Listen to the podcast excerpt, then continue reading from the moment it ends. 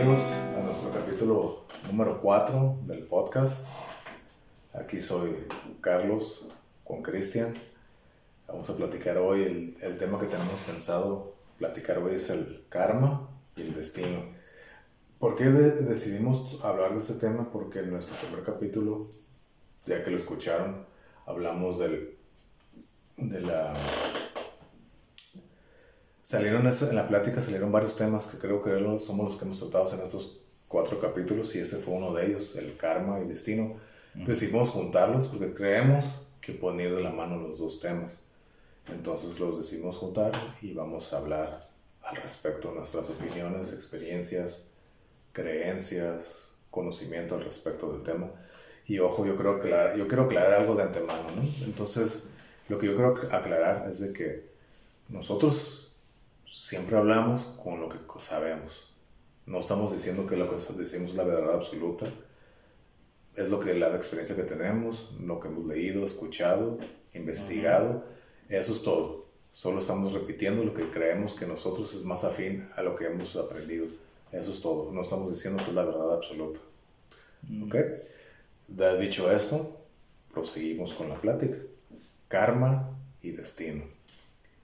¿Qué opinas al respecto? No, pues son temas muy importantes, ¿no? Que, pues yo creo que siguen despertando, ¿no? las conciencias de muchas personas, ¿no? O posiblemente incluso les quiten el sueño.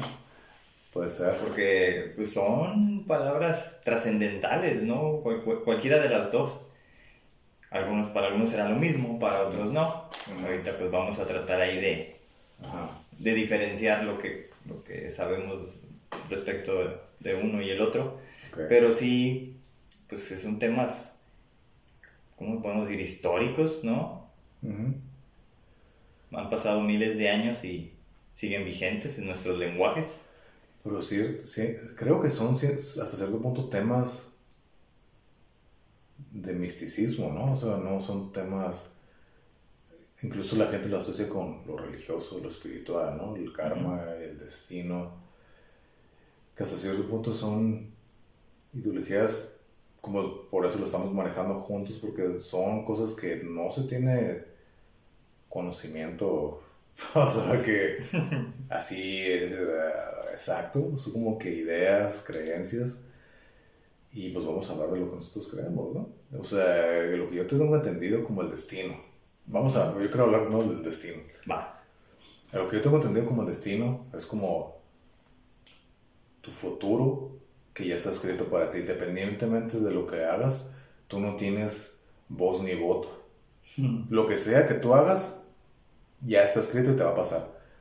A lo mejor te lo evitas, lo, lo, lo, esquivas el día que te tocaba, no importa. De todas maneras, te va a pasar o te va a tocar o te va a decir. Eso es lo que yo entiendo como destino, ¿no? Algo que ya está predeterminado para ti, independientemente de lo que tú decidas hacer, ¿no? Incluso si sabes que te va a pasar, y lo decides evitar, no importa, te va a seguir, ¿no? Como creo que el destino de todos es la muerte, ¿no? La muerte puedes librar de ella, ahí te escabulles. Y lo que hablábamos en el primer capítulo, ¿no? Las experiencias cercanas a la muerte, no te tocó, pero eventualmente todo nos va a tocar, ¿no? Creo, que es, creo que la muerte es el destino que todos tenemos seguro. Ese sí. Pero ya el destino de cada quien, ¿no? Ya es una vida, todos tenemos una vida diferente. Entonces, Aquí sí, a mí, me, a mí sí me entrega mucho, pero al final no me gusta meterme tanto en el tema porque al final, como no tenemos respuesta, entonces se, me figura que es como estar indagando y excavando, excavando un hoyo que, al que nunca vas a encontrar el fondo. Yo, por ejemplo, en mi experiencia, en lo que he vivido, en, en el accidente que tuve, yo me puse, muchas veces me puse a pensar, si yo no hubiera pasado por ese, a ese momento, ese rato, no hubiera ido por ahí, me hubiera pasado lo que me, hubiera, lo que me pasó o ya estaba destinado a que me pasara, incluso si ese día no pasaba por ahí. Eventualmente, tarde o temprano, me iba a pasar. Eso es una pregunta que creo que relacionada al destino. ¿Tengo la respuesta? No. ¿Alguien la tiene? Tampoco. Entonces, me parece interesante indagar y oh, ponerme a filosofar y creer y imaginar. me parece interesante porque soy curioso. Pero también sé que hay un límite porque no, nadie tiene una respuesta para eso. Entonces tampoco me gusta perder el tiempo. hasta cierto punto preguntártelo y, oh, y el cachondeo de la idea y todo está divertido, ¿no? Pero tienes que saber dónde detenerte porque nunca vas a encontrar una respuesta, creo yo. Porque siento que pues, nadie la sabe esa respuesta. Esa es mi parecer, ¿no? Mi experiencia en este caso, en este caso con el destino. Sí, pues pensaría que a grandes rasgos es eso, ¿no? Cuando por alguna razón, alguna fuerza cósmica, sobrehumana, pues el futuro ya está predestinado, ¿no? Y entonces todo lo que hagas, pues ya, no tiene que ver mucho lo que tú puedas tomar de decisiones, ¿no? Al final, básicamente, tú ya estás determinado a hacer, a desempeñarte de ciertas formas, o incluso a morir, ¿no? Que, esto nos llevaría como al, tema del primer podcast. Pero yo creo que más bien el punto de interesante de esto y lo rico, quizás es en desmenuzarlo, porque desde un punto de vista filosófico, pues tanto te puede motivar, te puede inspirar, o te puede destruir, ¿no? Y ahí te quedas revoloteando, dándole vueltas a la misma idea, a la misma idea, y así se te puede ir el tiempo. Entonces, si lo vemos así, pues es muy triste. Es muy triste que tu vida ya esté predestinada a ser de la forma en que está siendo. Yo no creo que, que te beneficie mucho, salvo que pienses que es un destino positivo. ¿No? Y entonces ahí lo tendríamos que diferenciar del destino dentro de la vida o el destino después de la vida. Que para eso pues ya hay respuesta, ¿no? con las religiones o con las filosofías o con las eh, pues otras ideas, ¿no? Espirituales que hay eh, o creencias. Entonces ya se inventó algo. El cerebro humano es como bastante curioso que te hace que pienses en esas cosas aun y cuando no estés ahí. Y hay culturas y hay muchas ideas al respecto. Entonces, a mí se me hace muy triste pensar que no somos capaces de elegir. Sí, igual yo coincido contigo, ¿no? Y, aquí me surgen dos subtemas, ¿no? Al hablar referentes al destino, ¿no? Tú y yo, por ejemplo, vemos la serie de vikingos y ese es el problema que Ragnar tenía, ¿no? Era la, la discusión que él decía, ¿no? Todos los dioses ya lo tienen escrito, es lo que todos era la que culturalmente se decía, ¿no? O él decía, ¿sabes qué no? O sea, yo decido cuál va a ser mi destino. Y era su lucha al final, a los últimos momentos de su vida. Él lo sabía. Bueno, eso es lo que te proyectan ahí en la, la, serie. Ajá. Pero que sí, con algo con lo que me identifico. Porque yo he estado en ese punto también, ¿no? O sea, la vida, pues, o sea, ya está escrita o tú decides qué hacer con ella. Entonces era el problema de Ragnar. Entonces él decía, esto no puede ser cierto. ¿Cómo los dioses ya lo escribieron por mí? ¿Cómo? Eso es una tontería, ¿no? Porque a ver lo que todos le decían, no, esa es la voluntad de los dioses y tú tienes que vivirla, ¿no? Y él decía, claro que no. Él después como que reflexionó, no, yo hago mi propio destino, yo hago mi propio futuro, ¿no? Y él se murió sin saberlo. Y se murió preguntándose eso, ¿no? Pero bueno, pero entonces aquí me viene a la pregunta de, como tú dices, ¿es triste? Al menos que no sea un destino placentero o, benéfico, ¿no? Pero ¿cómo vas a saber si es bueno o es malo? O sea, lo tienes que ir descubriendo, o sea, porque nadie sabe, oh, sí, ya sé lo que me va a pasar, nomás tengo que caminar porque todo se me va a arreglar. Entonces, esto me lleva a lo siguiente. Estoy leyendo un libro que se llama Convirtiéndote Supernatural o Becoming Supernatural. Entonces habla, em, así en grandes rasgos, habla de lo si quieres decir, de la, del poder de la, la, ley de la atracción, ¿no? De cómo puedes atraer, proyectar y visualizar las cosas. Aquí el tipo es un neurocientífico, eh, meditador. Entonces lo que él te dice que con las meditaciones, proyecciones, tiene diferentes tipos de meditaciones, ¿no? Entonces una meditación que él utiliza como forma de visualizar tu futuro, tu destino mejor y cómo tú te vas creando tu destino. Su meditación se llama tuning into greatness o tuning into algo así, ¿no? Como que aferrarte o convertirlo en algo mejor. Ajá. Entonces, es la yo ya meditaba, pero por lo general en todas las meditaciones escuchas, tienes que poner tu mente en blanco. Él Ajá. dice, no, tienes que llegar a la oscuridad. Entonces él habla, él habla de estar en la oscuridad, no en lo blanco. O sea, cómo verte totalmente oscuro, ¿no? Como él habla, y sus meditaciones son, son, son interesantes porque es la primera vez que yo escucho. Él habla, él narra con las meditaciones eh, narradas, Ujú. él le pone efectos a su voz. Aparte que estás escuchando, estás escuchando música binaural mientras estás meditando, él le pone efectos de... Entonces se me hace que, ay, güey, es toda una experiencia. Y, y he escuchado muchas reseñas de las, de las meditaciones de él, entonces como todos, ¿qué onda? ¿Qué onda con esa voz, no? Suena como que extraterrestre, robótica, alienígena, extraña, porque yo todas las, yo todas las meditaciones que he hecho guiadas son voces sutiles, Ajá. suaves, soothing, Ajá, relajantes. Entonces, Su intención tendrá, ¿no? entonces, es lo que dice, ¿no? Las frecuencias, las ondas, cómo lo proyectas. Y él te habla más que nada, sus meditaciones básicas, lo que él trata de hacerte sentir o entender es de tu lugar en el cosmos, en el universo, ¿no? Es lo que siempre te dice, ¿no? Trata de visualizarte tú, el espacio que hay entre tus oídos, el espacio que hay entre tus hombros, y ver ese espacio como la, lo negro. Lo negro, ese espacio hueco, profundo, y concentrarte ahí como la conciencia, donde todo puede pasar. Pero al mismo tiempo estar consciente de todo el espacio que hay fuera de ti, ¿no? Tanto para enfrente, para los lados, para atrás, para arriba, para abajo. Ujú. Estar consciente de todo eso y al mismo tiempo de- dentro de ti como algo negro y oscuro. Y donde dentro de ese lugar todo puede pasar, ¿no? Entonces él habla de ese lugar como el campo cuántico, donde todos tú te puedes meter ahí, te metes en ese lugar, pero no como un individuo, no como tiempo de materia ni espacio, sino como conciencia. Entonces donde tú eres como conciencia y sientes como conciencia porque no eres cuerpo, no eres materia, no eres tiempo, no eres espacio, entonces tú sientes como conciencia y en ese lugar puede pasar todo. Ujú. Entonces, donde se alinea lo que tú visualizas, ahí lo puedes imaginar. O sea, un ejemplo, ¿no? Quiero tener, ganarme la lotería, lo puedes visualizar ahí. Y tienes que sentirlo como lo que dice, ¿no? La, la sensación más fácil de sentir es de gratitud. Porque tienes que vivirlo como si ya lo tuvieras, ¿no? Entonces sientes, estás agradecido.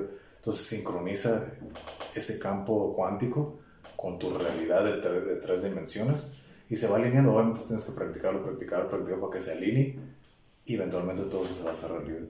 Ok. Eso es lo que habla, ¿no? Entonces podemos hablar como destino. Entonces él dice, no importa nada de eso, tú te haces tu propio destino. Mm. Tu destino no está hecho, Ujú. tú te lo vas creando, que es lo que dice mucha gente, ¿no? Él habla de su historia de que como él tuvo un accidente, creo que tuvo un accidente, tenía la columna rota, se curó solamente con meditaciones, yendo a ese campo cuántico, Órale. estando ahí y curar su cuenta, su, su columna, y estando ahí, ¿no? Habla de historias, y es lo que dice, cuántas historias, en el primer capítulo habla de una historia, no la voy a, no la voy a platicar, es muy largo de contar, pero básicamente una mejor, una persona, una, una madre de familia que estaba en- con el éxito, si así lo quieres decir, en, el- en la cima de la montaña, y en una abrir y cerrar de ojos, su vida se convirtió en una espiral descendente trágico, trágico, tragedia tras tragedia, tras tragedia, tras tragedia, hasta llegar al punto de estar paralizada, ¿no? Perder casa, perder dinero, perder su esposo, perder sus hijos, su vida, su relación, su movimiento, su habla, salud deplorable, hasta quedar casi vegetal, ¿no? Y cómo ella, gracias a estas meditaciones, llegando a ese punto cuántico, a ese campo cuántico, retomó su vida, su destino y todo de ahí, de llegar hasta el tope, llegar al, al- a la espiral descendente, llegar hasta el fondo, volvió a subir este ciclo, ciclo ascendente, ¿no? Y ser ahora sí que una mujer de éxito, plática, y llegarse a convertir como parte de su grupo máximo de este neurocientífico, de las personas top o de sus manos derecha que dan pláticas y conferencias para él. Órale. Entonces, compartiendo su experiencia de vida, Ujú. gracias a las meditaciones De de él, hablando del destino, como tú te vas formando tu propio destino, dependiendo de lo que tú quieras hacer, ¿no?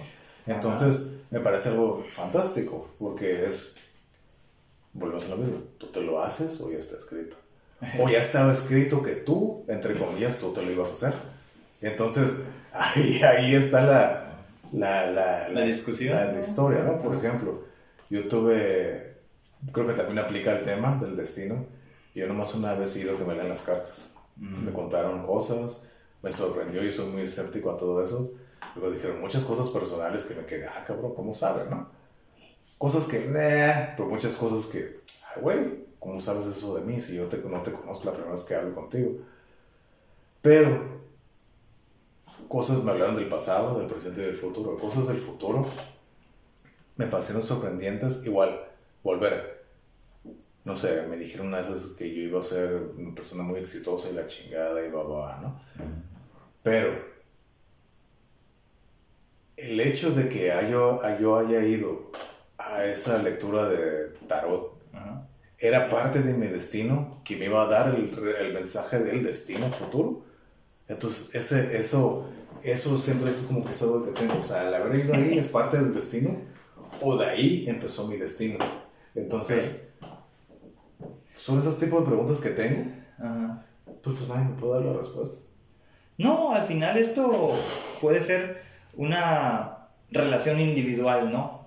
Entre ese famoso destino y lo que uno hace. Claro.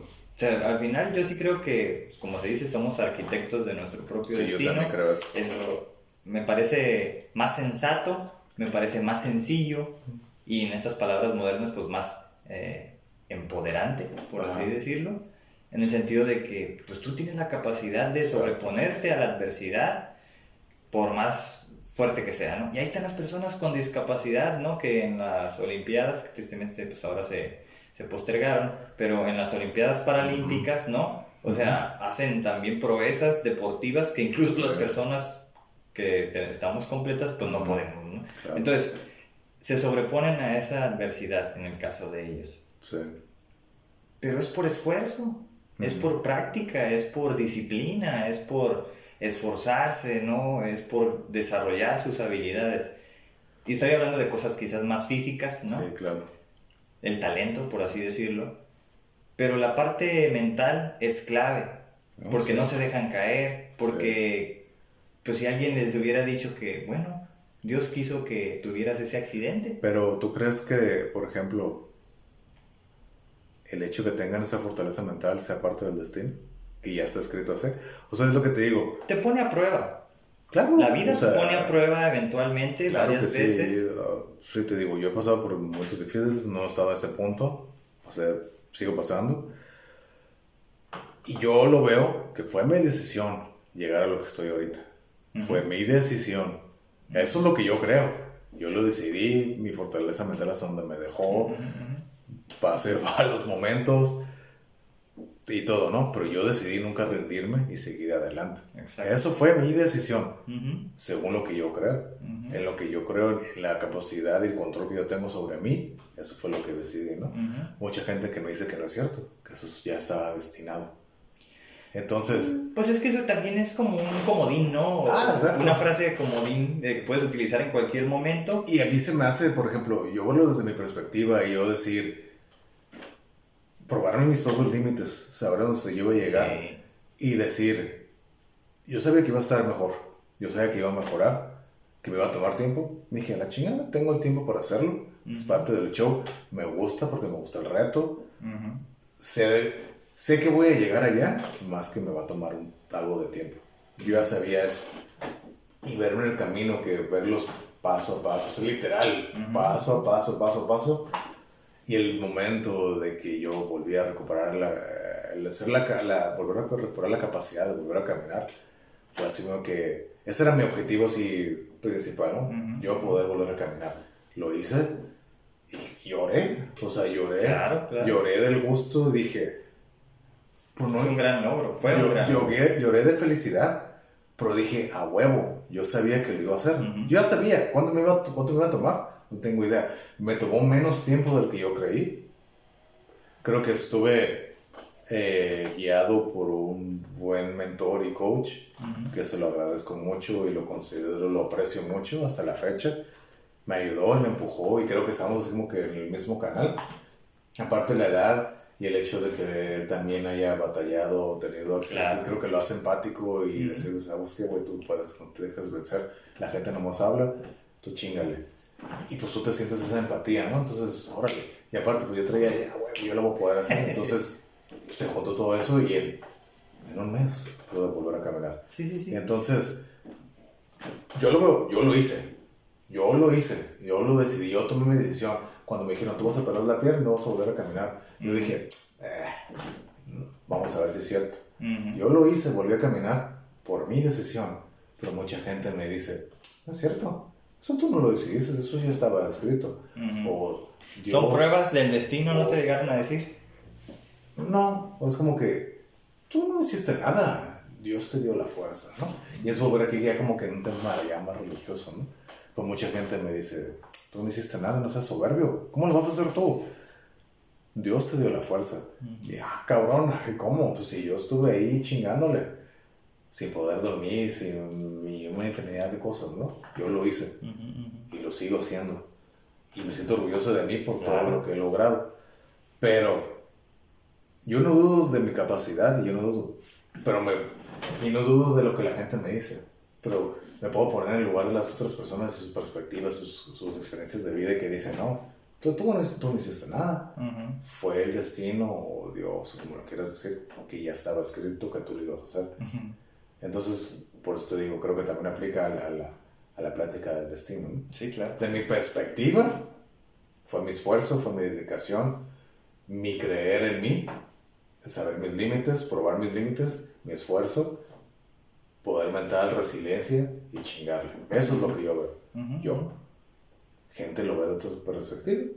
Como que tú no hiciste nada. Tú no hiciste nada. Todo lo que tú hiciste fue gracias a ta ta ta o ta ta ta. No, no, no, pues ahí es soberbio que te digan eso, no yo lo pensaría así porque yo que te vi, pues hubo una transformación, ¿no? Obviamente cuando estabas en el hospital, cuando estabas, pues ahora sí que en la, previo a la operación, después de la operación, entonces sí ha habido una transformación en ti, ¿no? Física, ¿no? Y aparte, pues ya en términos de movilidad. Pero, por ejemplo, entiendo que te digan que pues Dios te dio esa fuerza, porque es lo que faltaba en la ecuación que, del destino que habíamos platicado desde el inicio.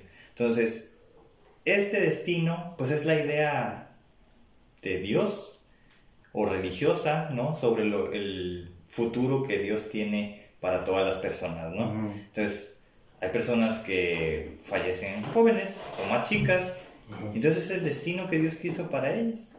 No se pudieron salvar.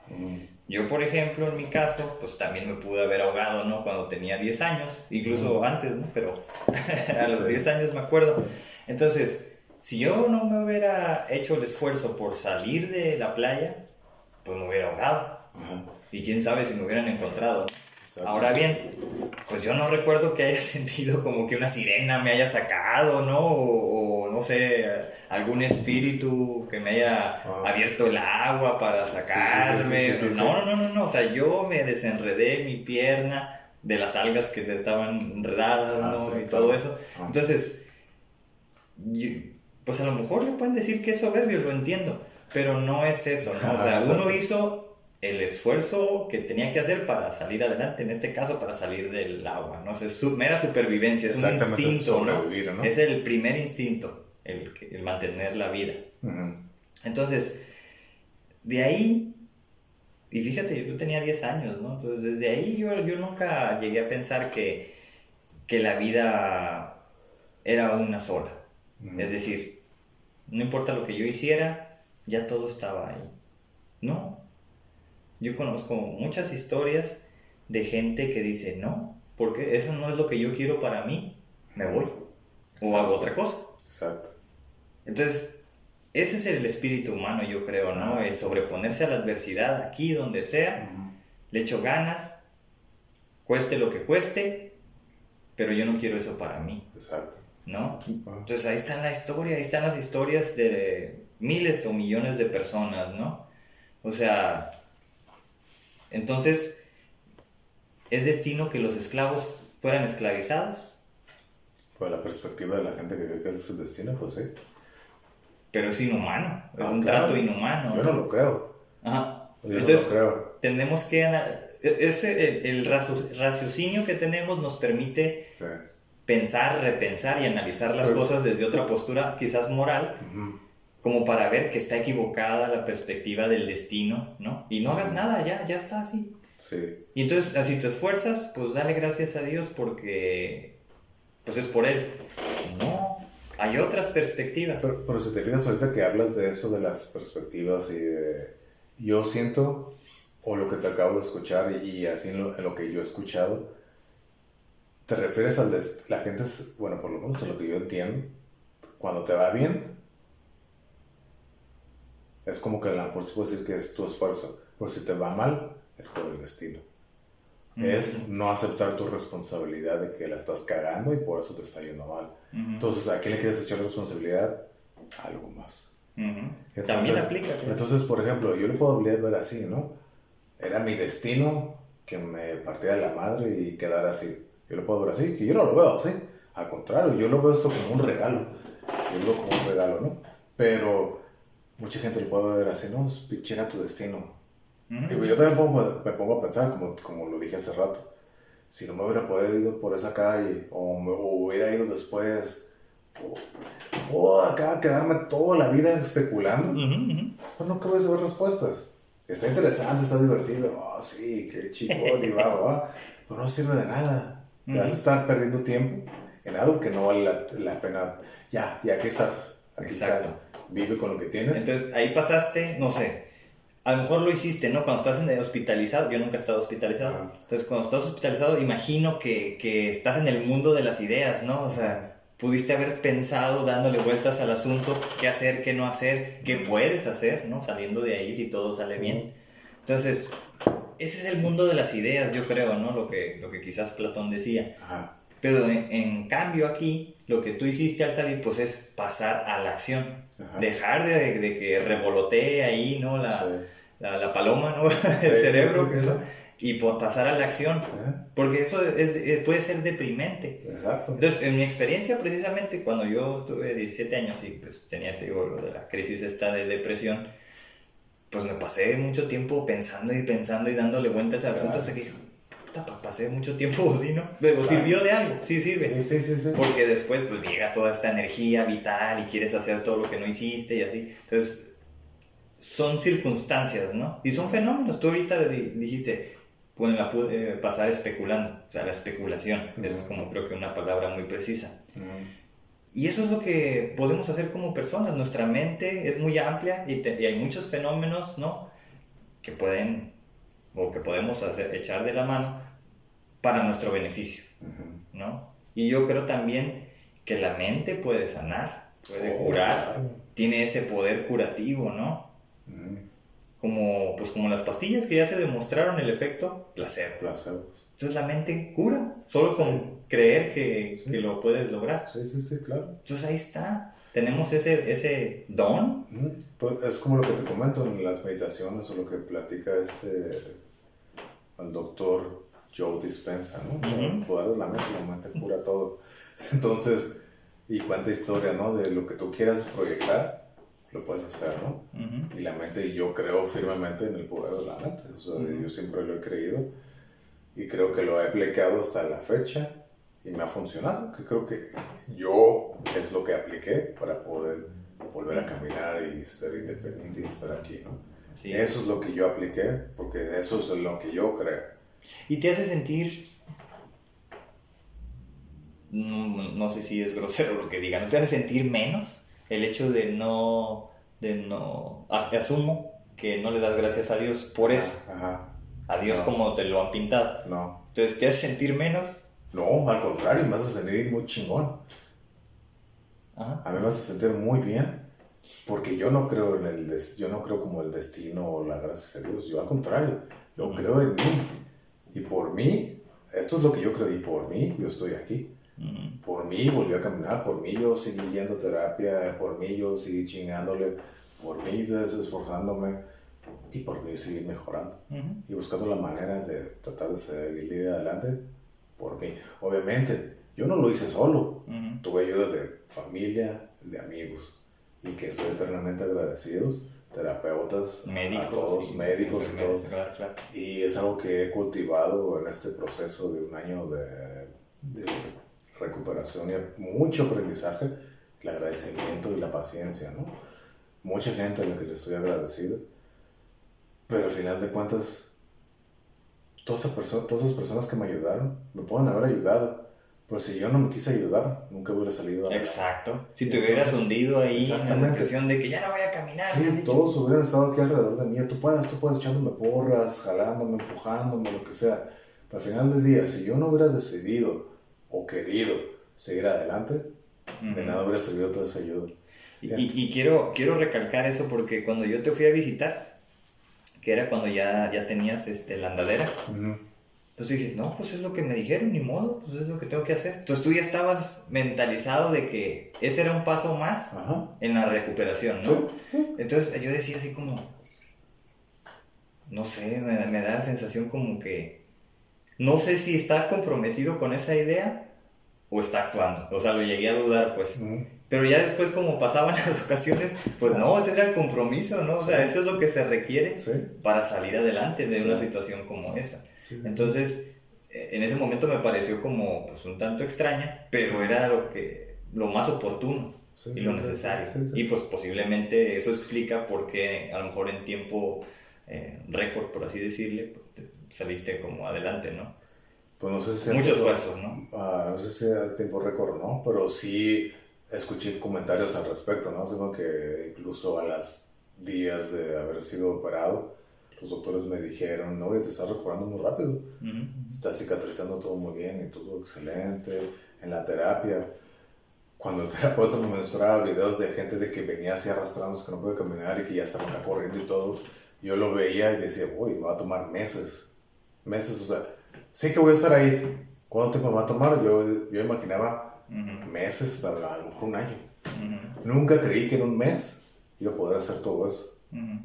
Pero creo que, aparte de la mente, creo que también fue la, la vibra, la, la energía, el, el, ahora sí que el coaching del terapeuta que me ayudó, ¿no? El liderazgo, ¿no? El liderazgo, el empuje.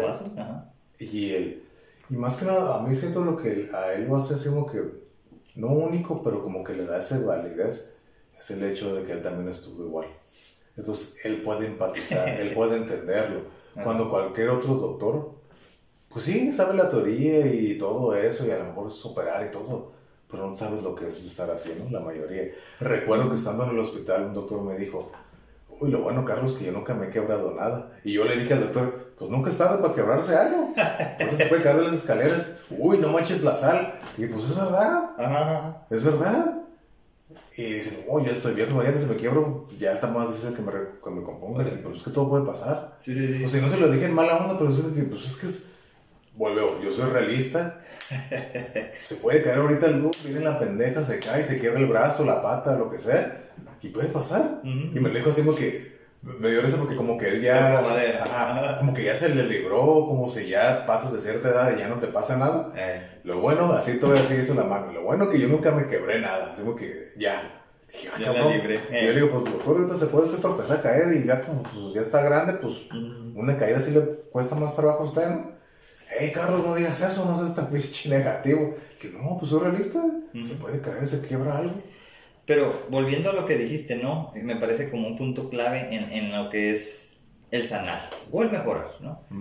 El reconocer que la persona con la que acudes para que te ayude o te beneficie o te sane o te cure o te haga mejorar, eh, pasó por lo mismo, ¿no? Y eso sucede en muchas cosas, lo que se conoce como el, el sanador herido, ¿no? o sea, que para alguien, alguien, para sanar tuvo que haber estado herido. Entonces, Sí, en cuestiones emocionales, pues está esa empatía de que pues, yo pasé por algo muy similar. Entonces, ah, ok, no me está verbiando, no me está mintiendo. Él lo vivió. Entonces, me someto a lo que él me diga porque me da confianza. Exacto. Entonces, con eso ya se vuelve un líder, ¿no? Y está muy bien. Pero eso parece ser que, que sucede en otras pues, disciplinas, ¿no? Donde, donde también pues, las personas como que generan más confianza, más conexión con aquellos que vivieron algo similar. Entonces parece ser que ahí está el punto, ¿no? De el clic entre querer mejorar más. Pero hablando de esto, o sea, yo hablé ahorita de lo que es, no sé, sanar o curar o mejorar. Pero eso es pues el desarrollo humano, ¿no? Eso es lo que se, considera el crecimiento personal.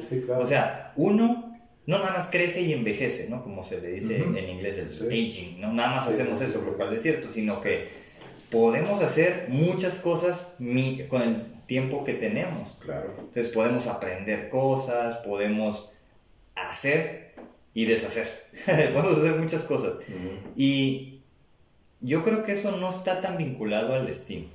Porque sí siento que el destino es un concepto filosófico ahí medio invisible que pues todavía ah, pues creo que ha permeado nuestras culturas, pero que para mí es algo más filosófico, metafísico.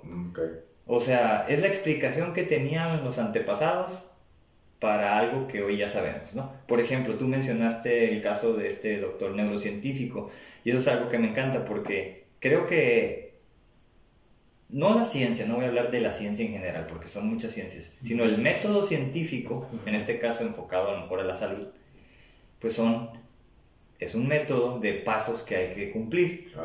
Entonces, eso es lo que me encanta de, de, la ciencia, ¿no? Que la gente por ahí pues tiene mala opinión de la ciencia. No es la ciencia, es que hasta ahorita es el mejor método que tenemos como personas para llegar a las verdades, o en este caso a, curar o a sanar o a entender mejor cualquier fenómeno. Entonces el destino pues nunca se va a poder. ¿Por qué? Porque pues la conciencia es mientras estamos vivos, vivos perdón, al, al, morir pues ya no está. Entonces ese tema de, del destino creo que es algo del más allá. Y todo lo que sucede aquí en términos catastróficos, de que si tuviste un accidente, te pasó algo, pues ve el lado bueno ¿no? Posiblemente con eso este, ya te ganaste el cielo porque Dios lo tenía planeado para ti. Los tiempos de Dios son perfectos, ¿no? Ándale, esa es otra. Y, y no, o sea, hay otro concepto, incluso religioso, que a mí me gusta más. O sea, y es parecido. Que le llaman la famosa divina providencia. Exacto. ¿No? O sea, entonces que les vaya bien a todos. ¿Por qué tiene que sufrir la gente? ¿Por qué el ser humano ha, ha hecho guerras? ¿Por qué ha habido pues, enfermedades? ¿no? ¿Por qué ha habido este, saqueos, matanzas, este, genocidios y todos los problemas sociales que hay en este mundo y que se siguen repitiendo? ¿no? Entonces, ¿por qué tiene que haber eso cuando está la divina providencia? ¿Por qué no todos pueden estar bien? Porque no, bueno, en mi opinión yo creo que no sería algo factible no estar, estar bien todos no sería algo bueno. Como cuando dijiste de que tiempos buenos generan personas débiles, creo. Entonces, tampoco podemos ser siempre mal. Parece que sí estamos, pero en realidad no. O sea, no puedes saber que eres feliz si nunca has pasado por la tristeza, ¿no? Claro, sí, sí, sí. Entonces, el principio de los opuestos. Ajá, exacto, ¿no? Entonces, creo que yo siempre he creído toda mi vida desde niño, siempre lo he visto así, un balance, la homeostasis, ¿no? No porque quedarte siempre cargado de lo malo o de lo bueno, entre comillas, ¿no? Entonces, creo que siempre tiene que estar ese balance. Entonces, a veces va a haber bueno, a veces va a haber malo, como todo, ¿no? Pero creo que aquí la clave es saber cómo sobrellevar tanto lo bueno como lo malo. Hay, gente, hay gente que puede estar en lo mejor de su vida o en los mejores momentos, y no sabe cómo sobrellevarlo, porque no estás preparado para hacerlo. Estás más acostumbrado, preparado para llevar lo malo, y es, y es donde eres como pez en el agua, en lo malo, cuando, cuando en realidad no es lo mejor para ti, pero es a lo que estás acostumbrado. Y cuando te cae algo bueno, ay, güey, ¿qué, es esto? No, no, no sé qué hacer. Cuando a lo mejor parecería algo ilógico, ¿cómo, puede, cómo no puedes entender o cómo uno puede sobrellevar algo bueno. Para mucha gente que, la, que desafortunadamente no puede hacerlo. ¿Cierto? Entonces, y al revés, obviamente la gente que siempre ha vivido bien y todo le pasa algo mal, pues obviamente pues ahí sí es un extremo totalmente diferente y es más lógico que se entienda de que, ay, güey, se le quiebra el mundo, se le caiga, se le cierra el mundo, ¿no? Pues yo creo que aquí la respuesta para todo es un balance. Sí. Entonces, estar en, el, oh, en la utopía, peace and love y todo siempre, en el paraíso terrenal siempre, aparte de eh, no funcional, creo que no sería pues algo bueno. Mm. Es porque es salirte del balance. Yo lo veo así, ¿no? Y también estar siempre mal. Salir siempre salvan, pues obviamente tampoco, ¿no? Mm. Entonces, siempre que hay que, a veces va a haber bueno, a veces va a haber malo. Y para poder sobrellevar los dos, tienes que probar de los dos. Claro. Es como una persona que toda su vida la ha pasado bien y nunca ha batallado. ¿Quién crees que tiene más crecimiento como persona? ¿Una persona que nunca ha batallado en su vida o alguien que ha batallado, tenido buenos momentos malos y buenos y la ha batallado? No, pues el que le ha batallado. Claro, la persona que nunca ha batallado en su vida no sabe lo que es momentos difíciles. Sí, claro. No sabe cualquier... Recuperarse. No sabe, que, ah, no sabe lo que es recuperarse. Cualquier cosa va a ser algo... Pequeña complicación, lo que se te ocurra, se le va a cerrar el mundo. Cuando la persona que ya está experimentado con cosas peores tiene la experiencia, la resiliencia para poder salir adelante. Cualquier cosa que digas así, mínima, pendeja, de no sé, se le perdieron las llaves. La persona que nunca ha batallado en su vida, es, para eso puede ser el fin del mundo para esa persona. Para alguien que no sé, que ha batallado, o a lo mejor, creo que las tres cosas esenciales o elementales para poder sobrevivir, que es el techo, la comida y el abrigo. Porque una persona que le haya faltado alguna de esas tres, creo que ya tiene bastante sufrimiento en la vida, que ya te tienes, como que, como dicen en inglés, tan thick skin, ¿no? Piel gruesa, para poder aguantar que se te pierdan las llaves, ¿no? Una persona que siempre ha tenido todo, y que se te pierdan las llaves, se le puede cerrar el mundo. Una persona que... Sí, se va a frustrar como por pocas cosas y ya te va a decir... Como dice, ¿no? Te vas a ahogar en un vaso de agua. Ándale. Pero... Para todo hay expresiones ya, ¿no? Ajá, ¿no? Te vas a ahogar en un vaso de agua. Pero volvemos a lo mismo que hemos hablado en otros episodios cada quien habla como le va en la feria. Oh, sí. Este, por eso yo decía que este es un tema individual, ¿no? Sí. La relación que puedas tener con esa ah, figura de lo que es considerado el destino, fuerza, no sé, metafísica, sobrenatural. Pues yo como te digo que pues de chiquito veía así algunas cosas este, de, de mitología y todo eso, pues el destino es un tema presente, ¿no? En las diferentes culturas. Y me gusta mucho, por ejemplo, cuando estamos ahorita en el mundo posmoderno que le llaman, o siglo XXI en el que estamos. Y catastrófico, ¿no? ¿Cómo? Estamos viviendo una pandemia. Oh, sí. Hay, o sea, hay tiempos de crisis, ¿no? Y hay tiempos de bonanza. Claro. Y así es, ¿no? Cuando, por ejemplo, para las sociedades rurales, pues es tiempo de cosecha, es bonanza. Sí, sí, sí, sí. Hubo una sequía, es crisis. entonces, ya hemos pasado por ahí. Digo, yo nunca he vivido en una zona rural. A lo mejor me iría mal, ¿no? Si, si vivo por ahí, pero pues creo que no. Ahora, quién sabe, ¿no? Pero habría que verlo. Entonces, en este punto de la posmodernidad en la que vivimos, pues de repente nos basamos quizás más en la ciencia tú y yo, ¿no? Pero pues ahí están las corrientes filosóficas. Por ejemplo, cuando hablamos de formas de vida, formas de ser, ¿no? Las personas pueden decir, yo así soy, y que esto y que el otro, y me gusta, pues tengo mis gustos, mis placeres, y es viernes y el cuerpo lo sabe, como el último, ¿no? Entonces, todo eso, ya los filósofos han desarrollado todo eso en miles de años, ¿no? Por ejemplo, tú al inicio hablaste de que, de que eras medio escéptico en algo, y está una corriente de los escépticos, los que no creen en nada por salud mental, como quien dice. Pues yo, mira, ni, ni, ni, ni fu ni fa, ni me gusta, pero tampoco pues puedo decir que, no lo necesito. Ni lo niego ni lo acepto.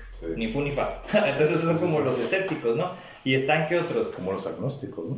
Esos son como, pues, lo que parecería quizás hasta ahorita que somos tú y yo pero yo no me veo a mí como agnóstico tampoco. Ahí tampoco. Entonces, ah, es lo que, porque como hablamos de ciencia y esas cosas, pues a lo mejor podrán interpretar quienes nos escuchan que, que, lo somos.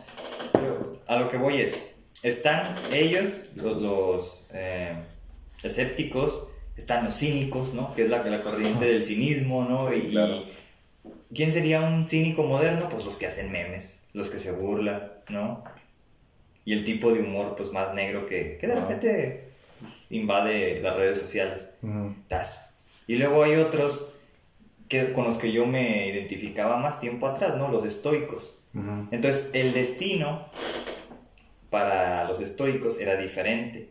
Entonces, si, mal no recuerdo, le llamaban ataraxia, una palabra griega, que es como la ausencia de tipo estrés, ¿no? De turbulencia, cosas turbias, por así decirlo. Entonces, la ataraxia es más que nada, ahora sí que estar así como que neutro a cualquier circunstancia, ¿no? O sea, si te, como dices, ¿no? Si hay estrés, ahora sí que estoico, estar así como que no. Pero, pues, ajá, o sea, básicamente es como la ausencia de problemas o la ausencia de estrés. un nivel, vamos a decir, de vida donde ya no te preocupan ciertas cosas, ¿no? A lo mejor ya, eh, no sé, satisfaciste ciertas necesidades de, tal manera que pues ya no vives con, con, ese nivel de estrés. Como cuando estás creciendo si lo tienes, ¿no? Entonces, el estoicismo es como que sacrificas cosas, por así decirlo, sacrificas placeres incluso, pero porque la mente no los observa así como que son placenteros.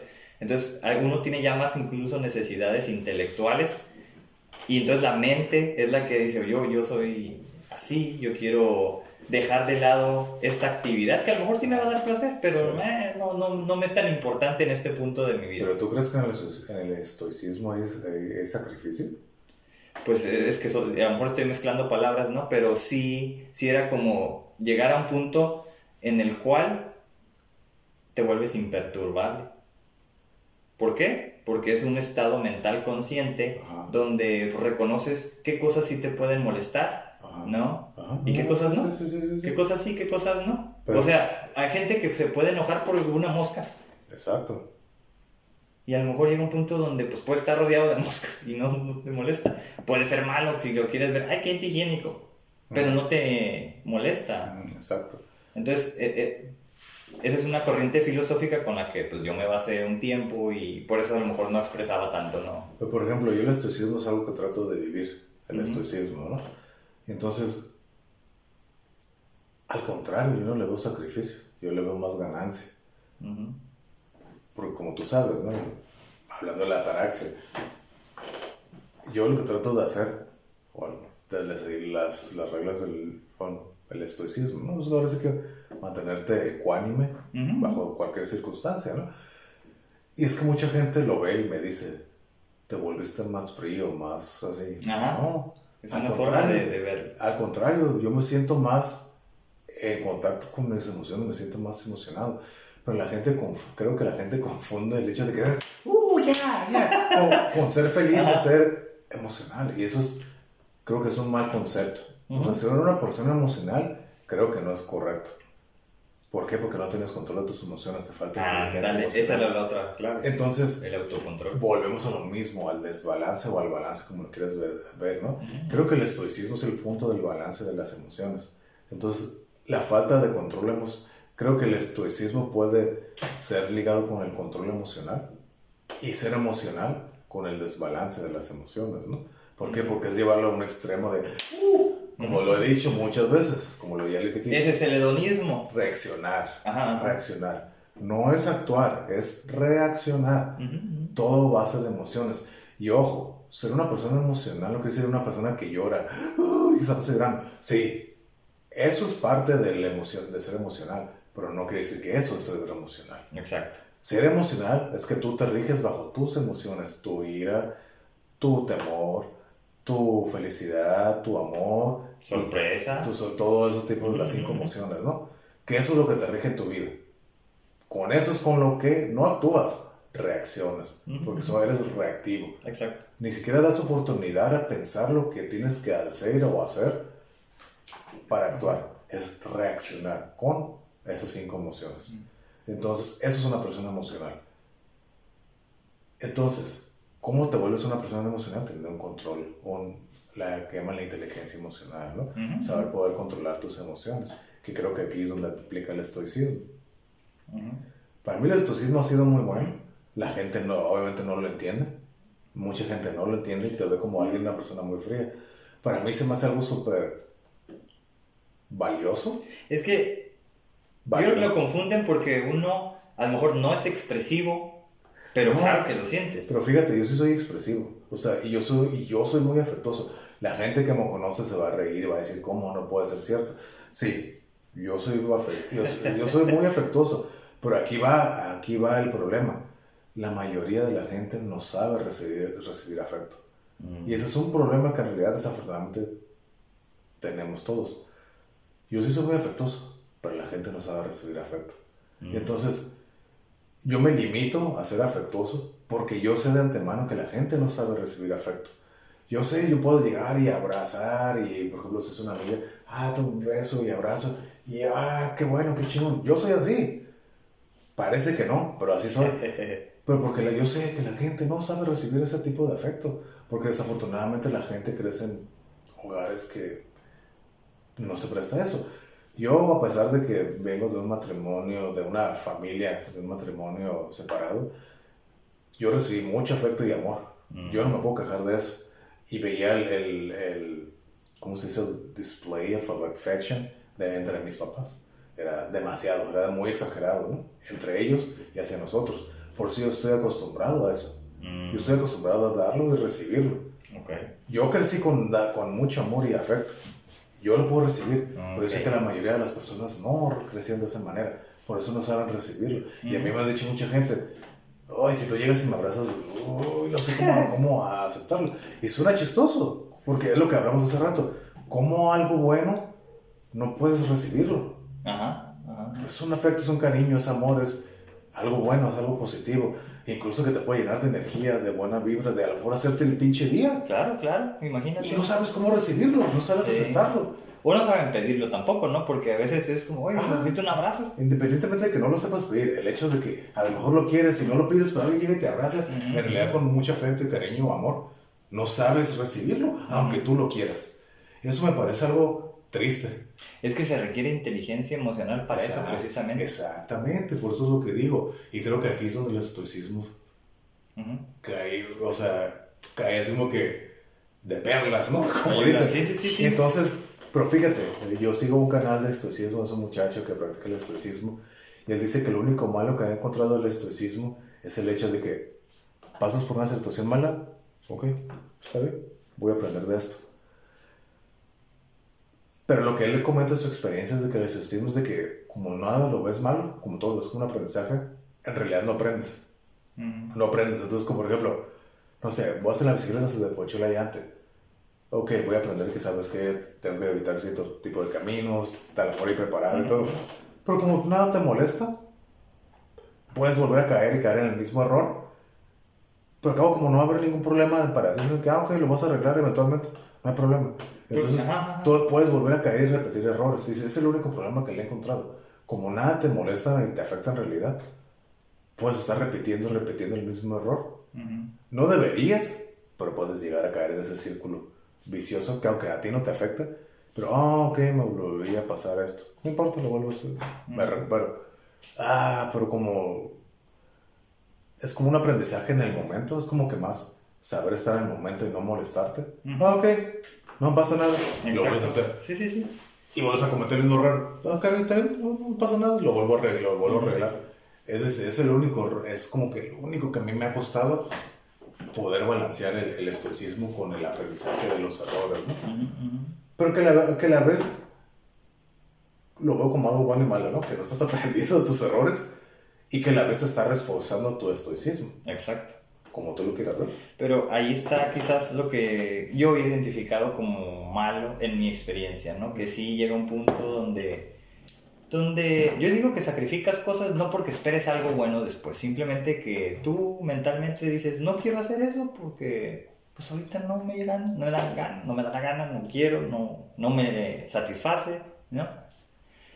Y entonces optas por no hacerlo. Ajá.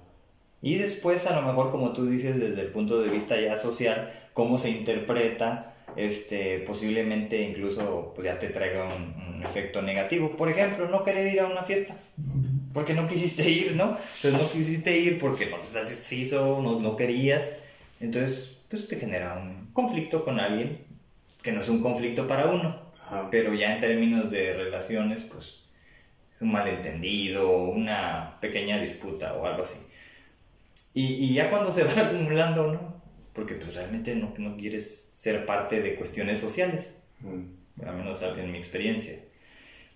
Y la gente lo toma mal, se ofenden a veces, ¿no? Bueno, en tiempo pasado así me sucedió.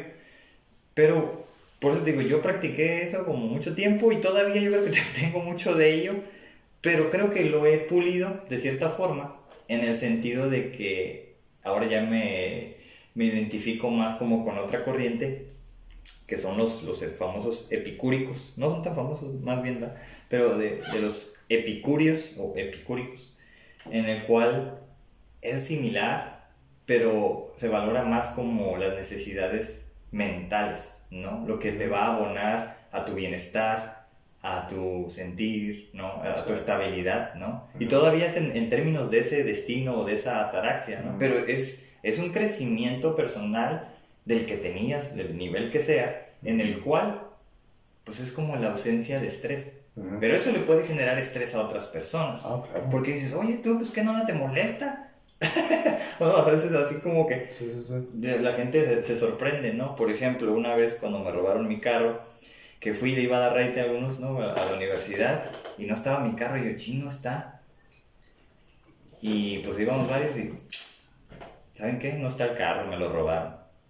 Y ya, pues, ¿cómo que nada, que nada? Todos acá viendo, y yo, pues hay que hablar, ¿no? a, a, reportarlo ahorita, pues que yo sí. viene cuánime, ¿no? No, yo me hubiera vuelto loco, que no sé qué. Pues ya váyanse, ahí le dicen que no, que no pude ir a clase, tengo que ir a, a darlo de baja y todo esto, ¿no? A reportarlo. Entonces, me acuerdo de esa experiencia porque fue como una de esas donde, pues para mí era natural ser así en ese tiempo. Y parece ser que se sorprendieron. Entonces puede generar ciertos conflictos para otras personas, pero mientras uno esté cómodo con eso, porque tú lo ves como parte de tu desarrollo o quizás de tu presente, ¿no? Y dices, yo quiero vivir así. O sea, en un nivel donde pues no tenga estrés, al menos no por cualquier cosa, las cosas que, que me molestaban antes ya perdieron su valor, ya no me estreso por, por cosas como antes. Pero fíjate, a mí el estoicismo creo que es lo que me ha ayudado también a... Es que sí ayuda, ¿cómo no? Me ayudó a sobrellevar todo mi recuperación y excedente. Ajá, Desde el primer día, o sea, que, ok, está bien, no me estresé. Te digo, a mí me dijeron, lo más probable es que pierdas la pierna y que nunca vuelvas a caminar. Y yo, ok, está bien. Esa fue mi respuesta, ok, está bien. Pues dentro de mí, volviendo al destino, le dije, ajá. Le dije, ok, eso yo lo voy a decidir, no tú. Pero aparte del estoicismo, ok. Y ese estoicismo creo que fue lo que me llevó a que sobrellevar, aparte, el, el hecho de, por ejemplo, que me el cuidado en el hospital era algo que súper bueno, porque es lo que me decían las enfermeras, ¿no? O sea, o sea, o sea tú eres algo que muy easy going, es algo que, es algo que muy accesible. Pues lo que me decían es muy accesible, te damos medicina y todo, porque, o sea, tienes idea de la cantidad de gente que viene aquí. La gente que viene al hospital es porque está enferma, se está muriendo, está en dolor, está en sufrimiento. Tú también estás, bueno, tú no parece que estás en, en dolor, o sea, tú estás así bien accesible, tomas las medicinas, platicas con torreas y todo. Pues sí. Porque ese fue mi estoicismo a todo lo que daba. O sea, fue cuando más lo apliqué. Okay. Entonces, y por eso, o sea, resultó una muy buena herramienta. Resultó, o sea, resultó una muy buena herramienta. Tenía un amigo que me hablaba, hey, ¿qué onda, güey? ¿Cómo estás? Y todo. Ah, bien. Y ya te volviste loco, ¿qué onda? ¿No te estás estresado? Y, ¿no? ¿Cómo, ¿Por cómo? Si yo estuviera acá todo. sí, sí. No, digo, ¿para qué? De nada me sirve estresarme. Si me estreso, haz de cuenta como que es un carro que cae en el lodo entre más le pisas, más te estás patinando y le estás ahí, te estás atorando, nunca vas a salir de ese hoyo. Y no es de que, y es que, ojo, mucha gente que a lo mejor todavía no lo entiende o lo quiere entender, no es que estés reprimiendo nada, es que tienes que trabajar primero para llegar al punto de que las cosas no te estresen. No es como que, ay, ahorita esto me estresa de que se me acabe la batería del celular, ¡ah! Eso me estresa. No es como que al día siguiente ya no te va a estresar, no, no. Tienes que trabajar primero el hecho todo lo que tienes adentro que te lleva de que el hecho de que tu pila del celular se, esté descargada te estrese. Para que llegues a ese punto es porque algo adentro de ti no está bien. Ya que trabajas eso, vas a entender que eso no vale la pena estresarse. Eso todo un proceso, todo un proceso. Ya que llegas a ese punto, entonces ya puedes practicar el estoicismo.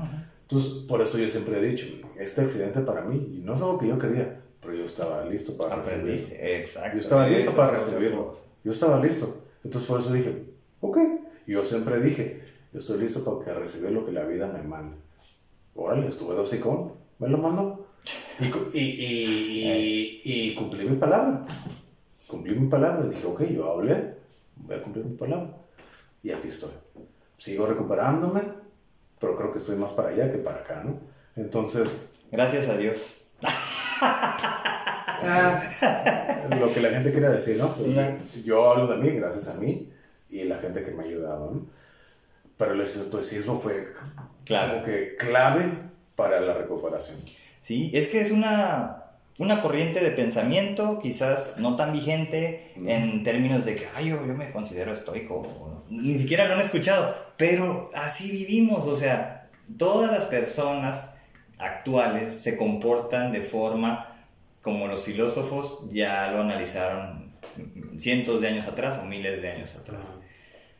Entonces, a donde voy con esto es que otra corriente de pensamiento pues es el budismo, ¿no? Y ahí es donde entramos al otro tema, que es el karma, ¿no? Donde entonces el karma se entiende como pues, el resultado de la rueda de las reencarnaciones llamada samsara, ¿no? Entonces, ¿qué decían ellos?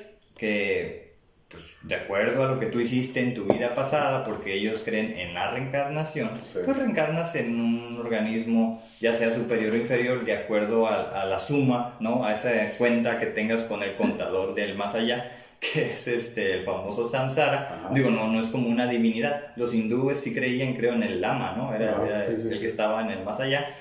Y, y ¿Lama? Bueno, no me acuerdo, pero, pero el chiste es que para el samsara, que es la rueda de las reencarnaciones, lo que hace que te tengas esta vida, pues es el famoso karma, ¿no? Incluso, pues también a mí no me gusta ese concepto tampoco, pero me gusta el budismo en el sentido de que también es liberador. Es decir, si practicas ciertas um, pues, creencias, ciertas eh, meditaciones, ¿no? Y todo lo, que ya es la, corriente, por ejemplo, del budismo zen, que es otro tipo de, meditaciones, o los famosos mantras, ¿no? que son como las, las, frases que se repiten pues, para, para, estar mejor y todo esto. O los mudras, que son las posiciones de las manos, ¿no? Para entrar como en onda, ¿no? De, de buscar ese, pues, vamos a decir, ese, ese, desarrollo. Se usa mucho en los chakras, ¿no? Cuando las meditaciones de los chakras se usan, cada chakra tiene su mudra específico. Pues la verdad que eso ya no sé porque nunca me ha gustado eso de los chakras, pero pues ahorita me acuerdo más del budismo porque me tocó exponerlo una vez en la universidad, en la clase de religiones del mundo, psicología de las religiones del mundo, y pues ahí me acuerdo que me gustó, ¿no? Entonces dije, oh, ahí entendí como ciertas cosas de que era precisamente pues, el nirvana, ¿no? Y cómo eso, el alcanzar el nirvana te hacía romper esa ley del karma. Entonces, cualquier persona que realice esas prácticas por determinado tiempo es probable que alcance el, nirvana, ¿no? Entonces decían, y tenían un concepto ahí que se llama el bodhisattva, que es el Buda en potencia. Entonces todos, cualquier persona es un Buda en potencia. Entonces, desde esa idea, cualquiera puede romper esas leyes del karma. Sí. Entonces es liberador. En ese sentido es muy bueno para mí. Y es liberador cuando el destino, yo creo que la, perspectiva del destino es, creo que te atrapa, ¿no? Porque te está dando una, una idea positiva en todo caso, pero ya que te mueras. Entonces sufre, sufre lo que tengas que sufrir, porque son los de signos de Dios, ¿no? Mm. Y ahí está, por ejemplo, no sé, la historia de Job, ¿no? Que es terrible. Entonces, pues yo no creo que tengamos que sufrir como Job, no me parece digno, no me parece que actualmente en, esta, en este mundo moderno tengamos que vivir con esos problemas sociales que existen. Por eso es que considero que el desarrollo de la conciencia, de la moral incluso, ¿no? O sea, sí tiene que haber valores de respeto, ¿no? De empatía, de compasión, que esos los tiene el budismo. Pues en ese caso sí se compensan, ¿no? Pero al final, pues te digo, es más liberador para mí.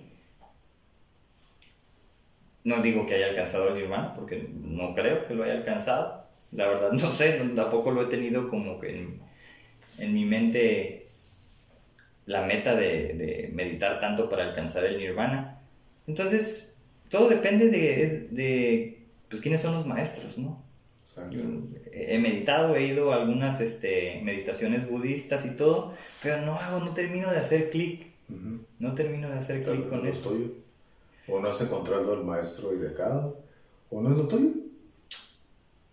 Pues leí a Osho. Y Osho, pues él dice, ¿no?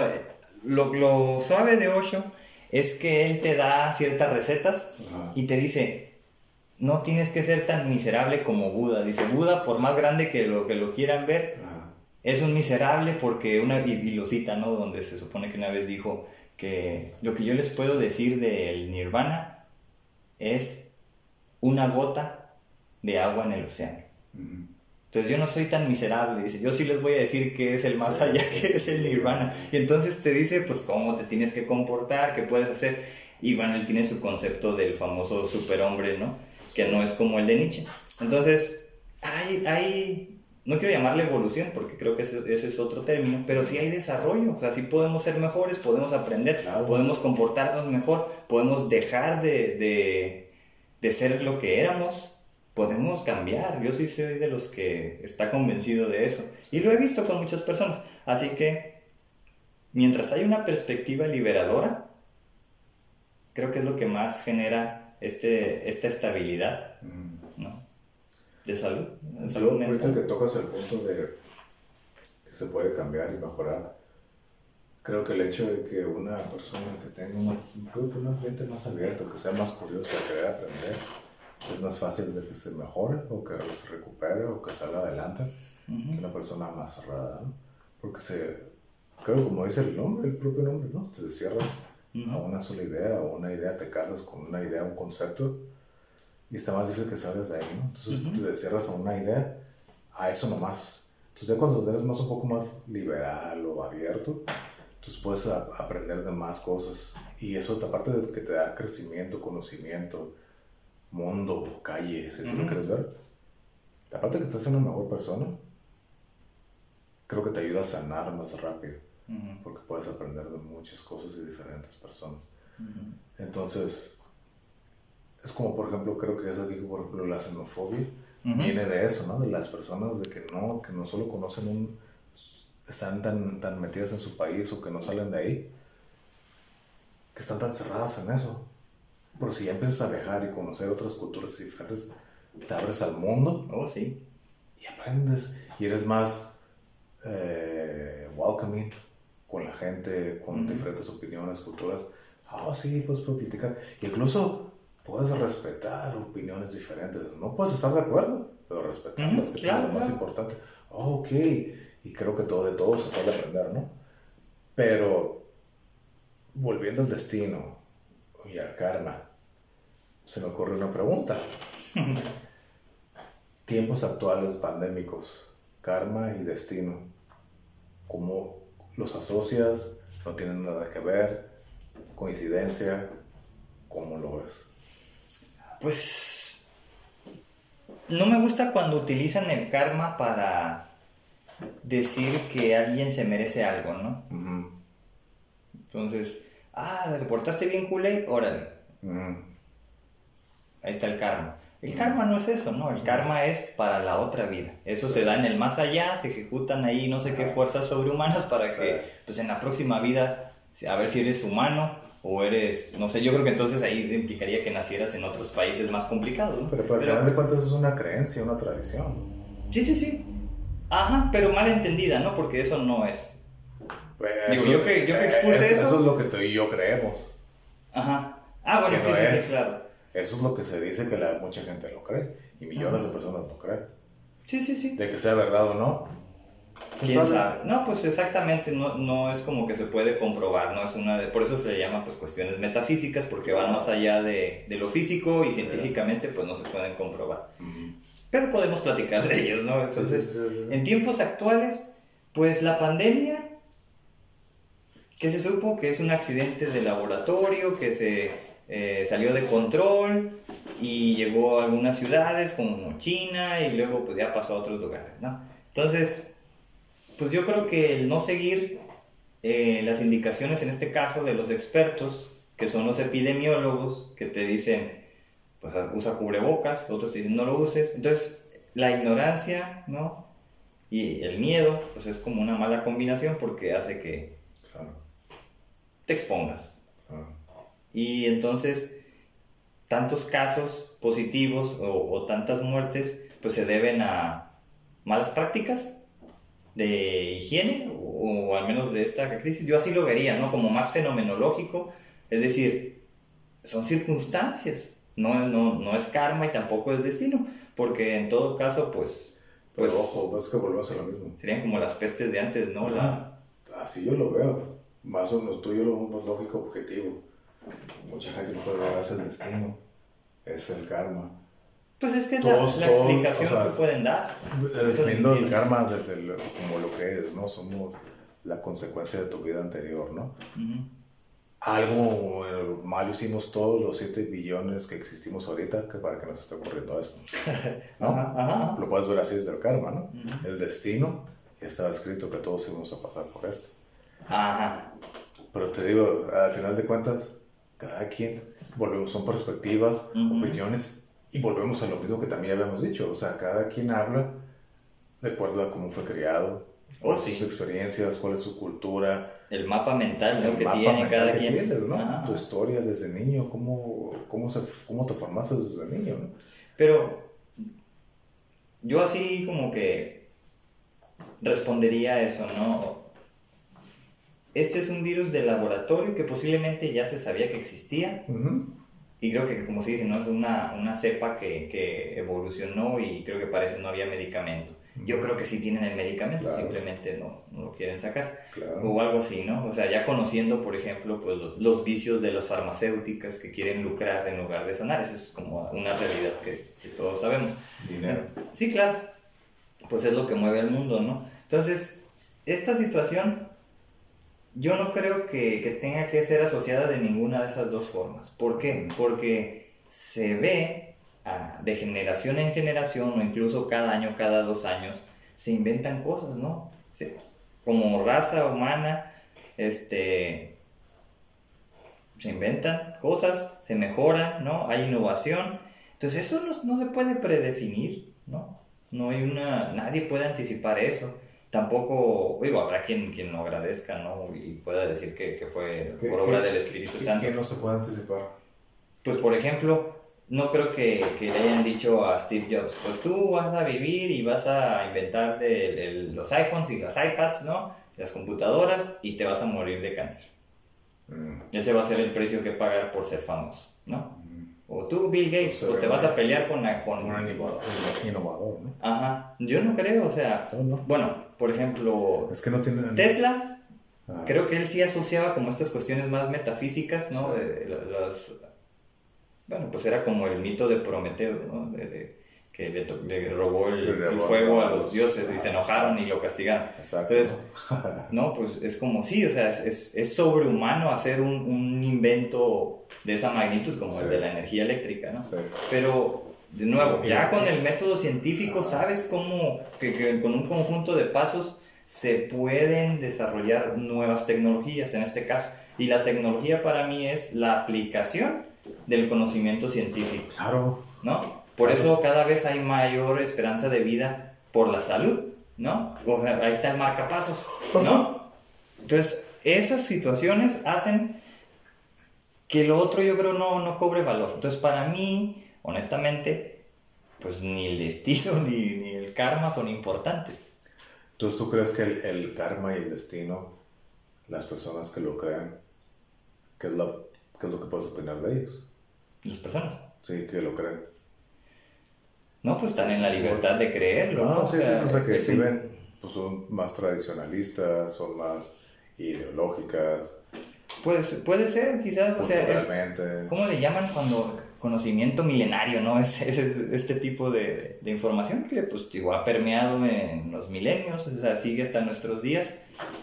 Pero, pues no sé, yo pienso que en algún momento no va a ser tan importante conforme nos eduquemos, ¿no? Como... Por, ejemplo, cuando hablamos del karma, todos nacemos supuestamente, ¿no? Con un karma. Sí, todos nacemos con el karma, ¿no? Tanto tú y yo, por, ejemplo, vamos a hablar de tú y yo.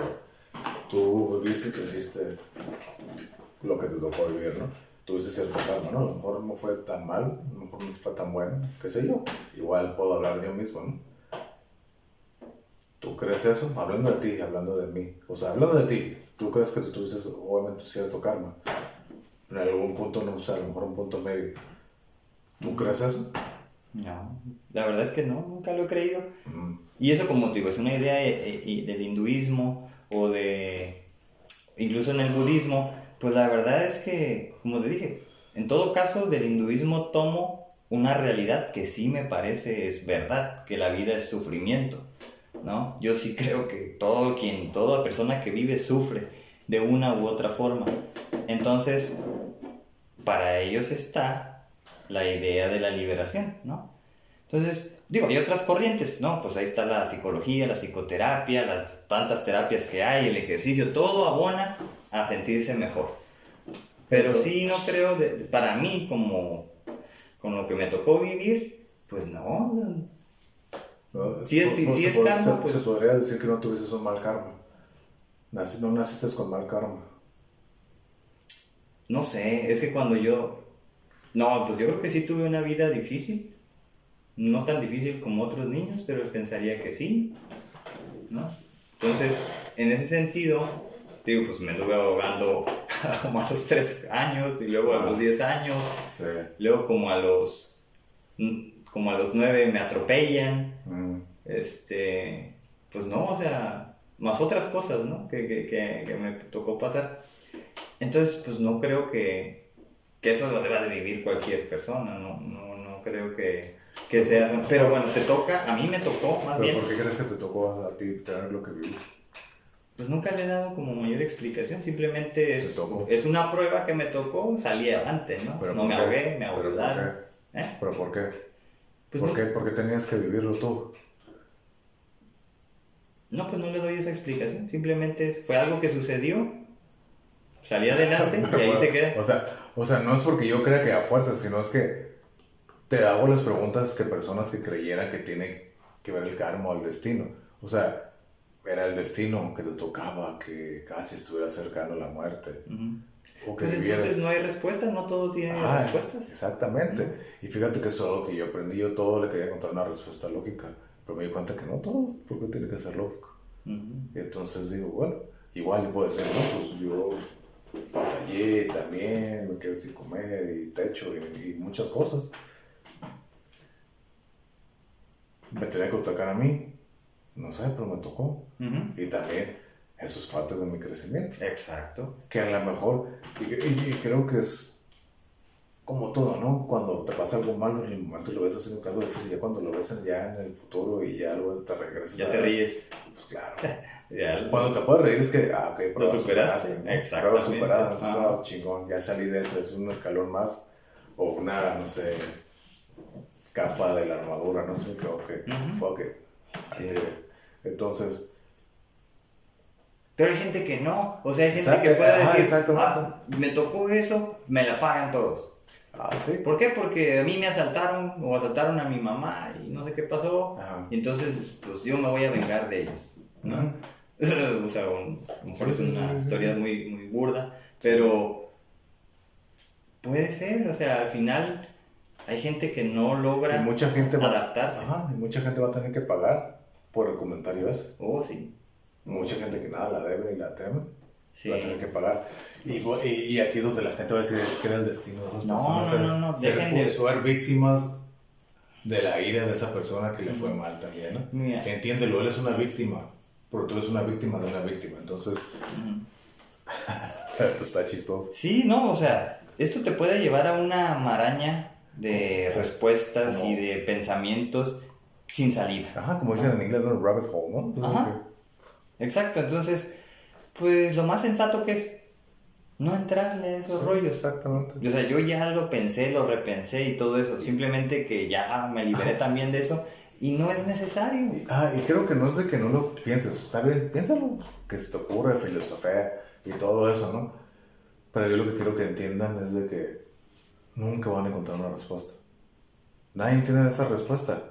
Entonces, por eso les digo, sí, te puedes quedar así horas, días, años, semanas, todo el tiempo que quieras nunca vas a encontrar una respuesta al respecto. Entonces, no pierdas el tiempo en eso. Sí, un ratito, sí, que, ok, pero tienes que saber dónde ya, hey, ¿dónde parar? Hasta aquí, hasta aquí, porque luego te puedes obsesionar y ya perder toda tu vida por obsesionarte por esa pregunta, que nunca le vas a encontrar una respuesta. Oh, sí. Entonces, pues ahí está, ya quedó, vive el presente, esto es lo que es, haz lo mejor que puedas y sal adelante. Y, fíjate, sí, no, totalmente de acuerdo. Porque, por ejemplo, muchas de las personas que, que quizás puedes ver en, en, las calles, ¿no? Si te das la oportunidad de platicar con las personas pues, que están en la calle con salud mental deteriorada, o sea, pues tristemente como se les dice, ¿no? Los, los, loquitos, que no me gusta a mí eso, ¿verdad? Pero si te das la oportunidad de platicar con ellos, de repente vas a encontrar muy presente el tema religioso. Claro. Y digo, yo no sé, ahí sí, no sé si, si esa, esas ideas los hicieron, ¿no? Como decaer en su salud mental. O, fue después, o sea, no es que es el huevo o la gallina, ¿no? No sé qué fue primero y si ya estaban mal o quizás eh, entraron en esta espiral de, de, no sé, tratar de obtener respuestas de lo desconocido y lo que no tiene respuestas y ¿no? quedan absorbidos Primero, fue, primero fue el huevo y luego la gallina. sí, sí, sí, no, yo sé que sí. Sí, sí. Pero. Yo Pero creo acá. Que, yo creo que fue primero lo religioso y luego la. Ya la consecuencia, ¿no? Posiblemente. Pero, pero creo que. Es, es lo, que, lo que yo creo, ¿no? Entonces. Fue lo religioso. Para mucha gente, o a lo mejor para ti, para mí, lo religioso no tiene ningún valor o ningún significado. Y eso se ve que puedes escucharlo, puedes aprender, o no, ah, no mames la chica, pero para gente, mucha gente puede ser así que algo muy impactante, algo de mucho peso y valor en tu vida. Algo que lo que puedes entregar toda tu vida a eso, darle un valor excelente. Un valor muy, muy, muy importante. O toda tu energía incluso entregársela a eso. Pero quizás sea miedo, ¿no? Exacto, exacto. Aparte, aparte es eso, el miedo. Entonces... Ponle que haya convicción sin miedo, está bien, ¿no? es de una determinación propia. Pero si es el miedo, pues entonces te atrapó ese miedo y te estás agarrando de una de las ideas que para mí no son liberadoras. Exacto. Pues yo creo que en cualquier, como lo decíamos en el capítulo 2, creo que en el, en el, más bien en el 1, creo que todos los puntos religiosos hablan del yo lo veo como una forma de control. Entonces, ¿y cómo te controlan? Con miedo. Y entonces, como dices, una convicción, yo no creo que haya esa convicción en el aspecto religioso sin el miedo. Entonces creo que va 50-50 o incluso más miedo 60, 70, convicción 40-30. Entonces, es más el miedo que la convicción. Porque, pues es que si es el, el ser supremo, claro, pues porque tú te estás creyendo, lógico, casi tú, tú, te estás creyendo esa idea, le estás dando valor, muchísimo valor a esa idea. Entonces, obviamente, eres, si tú te la crees, le vas a tener miedo. Entonces, como tú dices, ¿no? Que fue primero el huevo o la gallina. Entonces, yo creo que primero lo religioso la gente trae esto aquí, aparte en la parte detrás de su cabeza, ¿no? Hace y fue a hacer sus loqueras, lo que hizo, quedó trastornado. Pero todavía trae en, el inconsciente la idea de la, del, cualquier religión que maneja, ¿no? Todas hablan del bueno y lo malo. Exacto. El fuego eterno y el paraíso eterno, ¿no? Entonces ahí se queda. Entonces, ¿qué te dicen? No, que estar en las drogas, hacer irte de fiesta y la chingada, el sexo a lo loco es malo, del diablo, o como le llamas, ¿no? Belcebú, Satanás, Belial, o como le quieras decir. es malo. Entonces, ya estás en la pinche loquera. Y aparte, entonces ese pinche acá atrás, en la, atrás de tu cabeza, se te está metiendo. ¿Cómo crees que vas a quedar? Y ya no es convicción, es más miedo. Claro. Entonces, entra la locura, la locura entre comillas, o, el, o la mente quebrada, con lo poco que queda de eso, metiéndole miedo creo que es una fórmula perfecta para el desastre y que queda así, ¿no? Como tú dices, la mayoría de esas personas hablan del aspecto religioso y la mayoría del aspecto religioso creo que está basado en el fundamento del miedo.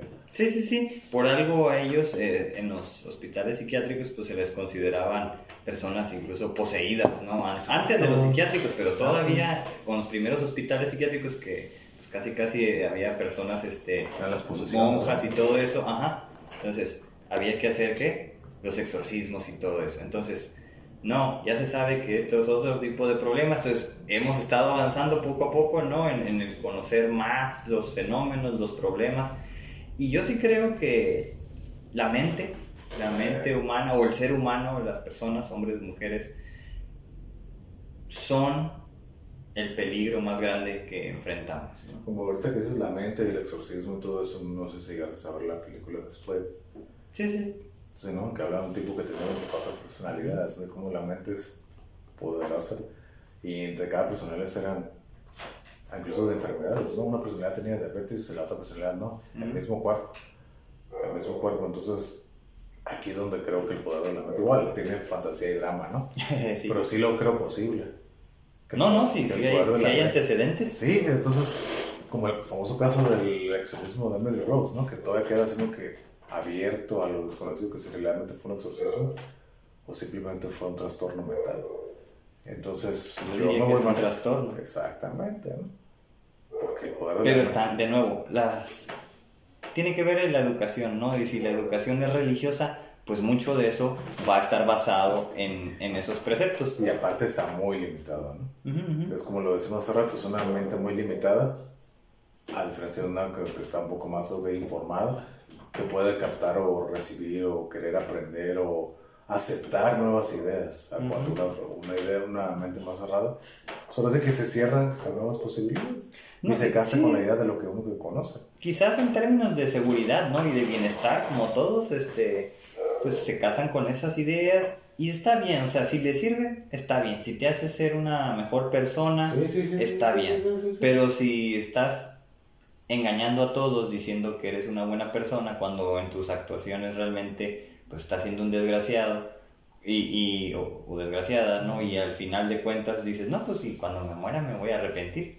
Que eso es como el otro comodín que me dieron, ¿no? Entonces, esa es otra idea que creo que no me gusta y abona a todo esto. Desafortunadamente yo creo que la mayoría de las personas con una, un fanatismo religioso, bueno, o la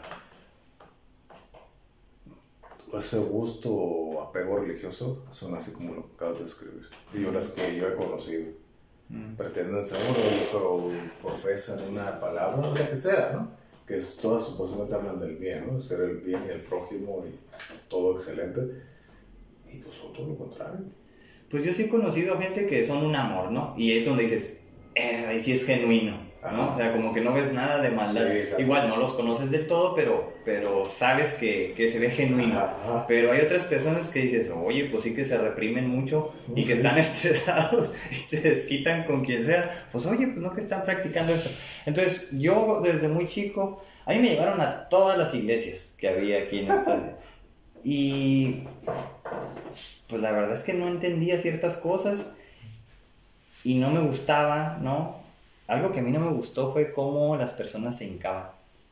Yo no sabía, yo era un niño, ¿no? Y, me acuerdo de en la catedral. Entonces veía que todos se hincaban. Y yo, decía a mi mamá, ¿por qué se, se hincan? No, pues es algo que tenemos que hacer. Pero nunca, o sea... Pero no te dan explicación. No, no, nada. Eh, entonces hasta ahí... Y era como, lo tengo en mi mente, o sea, ahorita me acordé de, de esas veces, ¿no? Entonces, esas ideas pues me generaron curiosidad.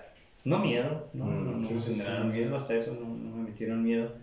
De hecho, los que me metían más miedo pues eran las personas de las interpretaciones que hacían de las palabras o de la, de la Biblia, ¿no? Como lo que dije en el, en el capítulo anterior, mm. o creo que fue el anterior, donde hablé que Me dijeron que Ozzy era satánico y todo eso. Entonces, este, pues las personas que tenían miedo a esa música daban esa interpretación. Y yo como soy más curioso, pues dije, a ver, pues ¿qué dice? ¿Qué dice? ¿Qué está pasando? Entonces, yo creo en, en este concepto de la emancipación del alma, ¿no? Como los epicúricos. Entonces, o los epicúreos, que es esta, ¿no? Esta liberación aquí en esta vida, no en el más allá, aquí. ¿Cómo? Pues con un nivel mental de entendimiento, de comprensión, en el cual pues las cosas ya no te van a estresar ni te van a molestar. Y si son problemas, pues intenta solucionarlos, ¿no? Y mucha gente habla de más problemas cuando tienes que ponerte, como dicen en inglés, ¿no? En problem, problem solving mode, algo así. Entonces, aquí mucha gente no hace, se estresa y empieza a hablar de, ay, catástrofe, catástrofe, catástrofe. No, necesitas pensar en posibles soluciones. Pues es lo que vuelvo a lo mismo, ¿no? La falta de inteligencia emocional. Entonces... O racional, ¿no? ahí sí ya no sé si es racional, no, pero hay dos tipos de soluciones, ¿no? las entradas en emociones, las entradas en... sí, pero ¿cuál es la primera reacción? ¡Ah! Se acaba el mundo, se ah, el mundo. Entonces, esa es la primera, por eso te digo, son personas emocionales, afortunadamente la mayoría de las personas ahorita son emocionales. Y por eso es lo que dije, tiempos fáciles van a traer personas débiles, personas débiles van a traer tiempos difíciles. Tiempos difíciles, personas fuertes, y personas fuertes, tiempos fáciles, y se repite el, ciclo. Y en mi opinión, ahorita estamos en un tiempo, pasamos los tiempos fáciles que hicieron las personas débiles, que sí lo creo, por lo que te estoy diciendo, que esas personas débiles nos van a traer los tiempos difíciles. Todavía no, todavía, no llegamos a los tiempos no, difíciles. Ya dijiste, exacto. Todavía no llegamos a los tiempos difíciles. Vienen los tiempos difíciles. Y de ahí va a tener que salir gente fuerte a lo mejor nosotros ya vamos a estar muy grandes para tener que ser los fuertes, van a tener que salir las nuevas generaciones. Pero eso es lo que yo creo que va a pasar, ¿no? Y yo lo veo como, yo lo veo en la juventud ahorita, o sea... En la chaviza. En la chaviza. es muy, muy de cristal, así veo que bien de copitos de nieve. Por todo lloran y por todo se quejan. Entonces, eso es lo que me refiero. Entonces sí falta esa como que inteligencia emocional primero y luego la del IQ, ¿no? Posiblemente. Y aparte, habrá que ver cómo y, y aparte, la experiencia de vida. Lo que volvemos a decir. Si nunca has batallado, cualquier problema se te va a quebrar, se te va a caer, se va a cerrar el mundo y no vas a hacer nada. Pues para eso que ocupas, obviamente, ¿qué te va a dar la, ¿Cómo obtener la inteligencia emocional, la ataraxia y todo eso? Batallando primero. Sí, cierto. ¿Y si nunca lo has tenido? Pues le va a tomar más tiempo. Por eso es lo que dicen la hormesis, ¿no? Tener poco estrés de vez en cuando es bueno. ¿Cómo puedes un estrés sano? Haciendo ejercicio, poniéndote situaciones difíciles controladas. Acostumbrándote a lo incómodo. A lo incómodo un ejemplo, hacer ejercicio. Exacto. Es un ejemplo sano de hormesis. Otro ejemplo sano de hormesis, bañarte con agua fría. No pasa nada, es muy bueno para el cuerpo. Esos dos ejemplos es lo que se me ocurre ahorita. Eh, no sé, ayunar. Es una fuente, es una muy buena manera de hormesis. También es sano. Esas tres cosas. Esas tres cosas son cosas muy sanas. Son estresantes para el cuerpo pero a la larga te pueden dar beneficios muy buenos. Tres ejemplos básicos de hormesis. Pero ni esas simples cosas que son bajo control, es un estrés controlado. Mucha gente no tiene la capacidad de hacerlo. Ni yo con el agua, el agua fría. Salvo que haga mucho calor, me baño con agua helada. No, es que, es que hay que saber cómo hacerlo. Te bañas normal, ponle, los deja los últimos 30 segundos. Más frío. Frío. Así ah, lo vas bajando, lo vas regulando, lo vas regulando. Ya, ya que llegas a lo, ya lo único que es pura agua fría, aguántate ahí 30 segundos. ¿Y dónde tienes que dirigir el agua? En el pecho y en la cara, porque son los puntos más calientes del cuerpo. Entonces, en el pecho y en la cara, ahí. Vas, ah. que te esté dando ahí, aguanta 30 segundos, cuenta uno, dos. Eso es lo mínimo, ya lo puedes ir a un minuto, dos minutos, lo que tú quieras, ¿no? Pero mínimo 30 segundos diario No te, que si te metes así el agua pura fría, ¡ah! no vas a poder. Métete con el agua calientita, tibia, como te gusta bañarte, y poco a poco lo vas Mm. bajando, lo vas bajando. Y esa que queda pura fría, aguántala, aguántala, para que te vayas aclimatando. La dejas ya los últimos, ya pura fría, 30 segundos, que te caiga en el pecho, en la cara. Y aguanta, aguanta, 30 segundos. Y es una especie de hormesis. No, sí, seguro que sí lo es, ¿no? Porque te estás acostumbrando a cierta incomodidad, Exacto. ¿no? Es un, es un como experimento controlado, como dices. Y yo, por ejemplo, lo vi como más como eh, cuando es un ejercicio que es correr, ¿no? Claro. De repente, si quieres mejorar tus tiempos en, en no sé, en cierta distancia, Sí. pues cuando te ejercitas. Tienes que correr cierta distancia a una velocidad mayor y eso te Claro. hace que te acostumbres a la incomodidad de estar respirando, ¿no? Claro. Y si respiras más, pues de repente agarras a- Ah, te da un dolor bien, fuerte, incómodo. Claro. Y entonces, pero si lo sigues practicando, ya no te da ese dolor. Exacto. Entonces, es cierto, acostumbrarse a la incomodidad. O como se dice, generar carácter. Que es... Estar cómodo estando incómodo, ¿no? Ajá, Estar cómodo con estar incómodo. sí. Así de fácil. Sí, sí, sí. Así de fácil. Pues es que se- quizás, eh, bueno, son recomendaciones que a lo mejor estamos haciendo y que pues nosotros las hemos hecho. Pero seguramente también mucha gente, ¿no? O sea, Claro. de una u otra forma lo ha hecho. estamos hablando tú y yo porque son, no nos conocemos y hablamos de lo que practicamos. Toda la gente que está escuchando o que no conocemos en el mundo, no porque nosotros no lo estamos viendo, no quiere decir que no lo ujú. Es como el proverbio antiguo que dice, ¿no? Cuando un árbol se cae en un bosque donde no hay, que no hay nadie para que escucharlo, ¿en realidad hace ruido? ¿Ese árbol?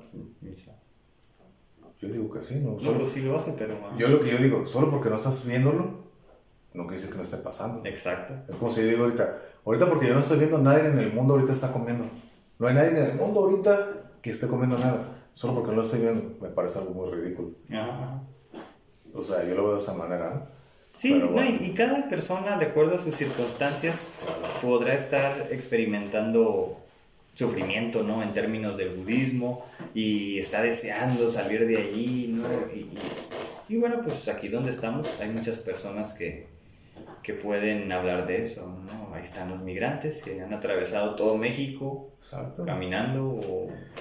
Y mejor y, y qué más que ellos de hablar de experiencia, de sufrimiento, eh, de resiliencia, de sobrevivencia. Y que ahora sí que tú les puedes, ¿qué les puedes contar de acerca de generar carácter. Pero desafortunadamente es como te digo, ¿no? O sea, es, una cosa es vi- vivir malos momentos, pero como tú lo dijiste, puedes estar viviendo malos momentos y no aprender de ellos. Oh, sí. Y quedarte así en la, ay cabrones, yo lo batallé, ahora todos se van a chingar, como tú lo dijiste, ¿no? Eh, Eso, eh, creo que ese es el mal, el no aprendizaje de los malos momentos. ¿no? El poder aprender, ok, yo la viví, puedo ayudar a personas, sabes que están pasando por lo mismo, les puedo ayudar, sabes que puedes hacerlo así o así. O incluso, porque a veces todo eso malo, hacerte una persona más tranquila, más paciente. Ok, ya sobreviví cosas muy malas. Imagínate lo que no puedo sobrevivir, todo lo que puedo sacar adelante. Puedes verlo de esa manera, ¿no? Pero cada quien, creo Sí. que también tiene, tiene que ver desde la forma que fueron criados, desde niños, muchos, mu- muchos, muchos factores, ¿no? Y eso es lo que a mí se me hace interesante, ¿no? El estudio de la personalidad de las personas, cómo la mismo, el mismo evento puede afectar de manera diferente a dos personas el mismo evento, ¿no? Misma realidad, perspectivas diferentes, ¿no? Pues sí, la verdad que sí es interesante, ¿no? En términos de, del tema de hoy, ¿no? Que es Ah. este, pues el destino y lo del karma, pues quizá andamos concluyendo en que no es algo que a nosotros nos beneficie, ¿no? Pero, pues pensaría que es cultura pop, en el, que, en el sentido de que en todos lados te pueden hablar de eso, de una u otra forma, y hay gente que posiblemente pueda tener buenas experiencias, ¿no? Creyendo en eso, en el, en el destino. O sea, esta situación, pues creo que es casi, casi inescapable, ¿no? De, de- inescapable de ella, porque muchas personas pagan por conocer el futuro, porque les adivinen el futuro, por conocer algo, ¿no? Arrancarle algo a ese futuro del que estoy ansioso de conocer o de vivir. O sea, daría lo que fuera por tener casi casi eso. Y así he conocido mucha gente que pues hace cosas extrañas. Creo que lo menos eh, raro es eso del tarot, ¿no? Yo creo que se ha vuelto como tan, tan común. Pero pues ahí está la astrología y todas estas, ¿no? Que antes le llamaban las mancias, que eran adivinanzas de, bueno, adivinar el futuro a través de, de cosas, ¿no? Que si ahora el café, que si los caracoles, que si las cartas. Y bueno, ya el último, pero pues lo voy a decir porque me parece una vil tontería, que ya el último, un tipo lo estaba haciendo a través de verles el ano a las personas. O sea, adivinar el futuro por verles el ano. Dame el chingado favor, ¿no? Entonces, o sea, mientras haya clientes, mientras haya personas que quieran someterse a esas prácticas, o sea, ¿qué, qué estás dispuesto a dar por conocer algo? O sea, si es, si es atractivo, o sea, quiero saber ese futuro, pero, pero tú crees que las personas, esto es lo primero que se me ocurre a la mente, las personas que pueden llegar a este punto de que dejar a alguien te vea el culo para que te diga tu futuro, imagínate qué tan malo es tu realidad para que permitas eso. y, creer, y tener la esperanza de que lo que viene va a ser mejor. O sea, me podrán decir o justificarlo de, de, esa forma. Yo soy un crítico de la razón social, ¿no? Como se dice. O sea, por más situación que quieras justificar, no hay razón para eso. Pero, pero es que tienes que entender aquí, y te puedo asegurar que la mayoría de las personas que van y yo sé para que les van el culo, lean las cartas. Bueno, ya se fue como muy exagerado, pero las cartas o algo así de que pitonizas y que les lean, que ver el futuro. Como te digo, pues creo que son personas que no están conformes con su presente. Ah, seguro. y que te apuesto que casi el 100% de todas esas personas, obviamente, creen en el destino, creen en el karma, creen en todo eso místico. ¿Por qué? ¿Y por qué creo que lo creen? Porque desafortunadamente son personas que no tienen el valor, no tienen la costumbre, no tienen la creencia, no tienen la, las ganas, la voluntad de tomar acción por ellos mismos. Quieren que todo se les dé en charola de plata. A lo mejor están en el papel de víctimas y creen que quieren que todo les caiga del cielo. Entonces, ¿quieres que vayan de la manera que te vayan a decir el futuro? Vas a ser, obviamente, ¿qué es lo que todos quieren escuchar? Que vas a tener mucho dinero, vas a ser exitoso, feliz y sano y te vas a casar. Oh, así empiezan, ¿no? Entonces, en salud, dinero y amor. Pues sí, ¿no? Te van a decir el futuro. Te van a decir todo lo bueno. Oh, ¿en serio? Ajá. No, ay, güey. Y te enganchan y ya te empiezan a contar cosillas, ¿no? Te empiezan a contar cosillas.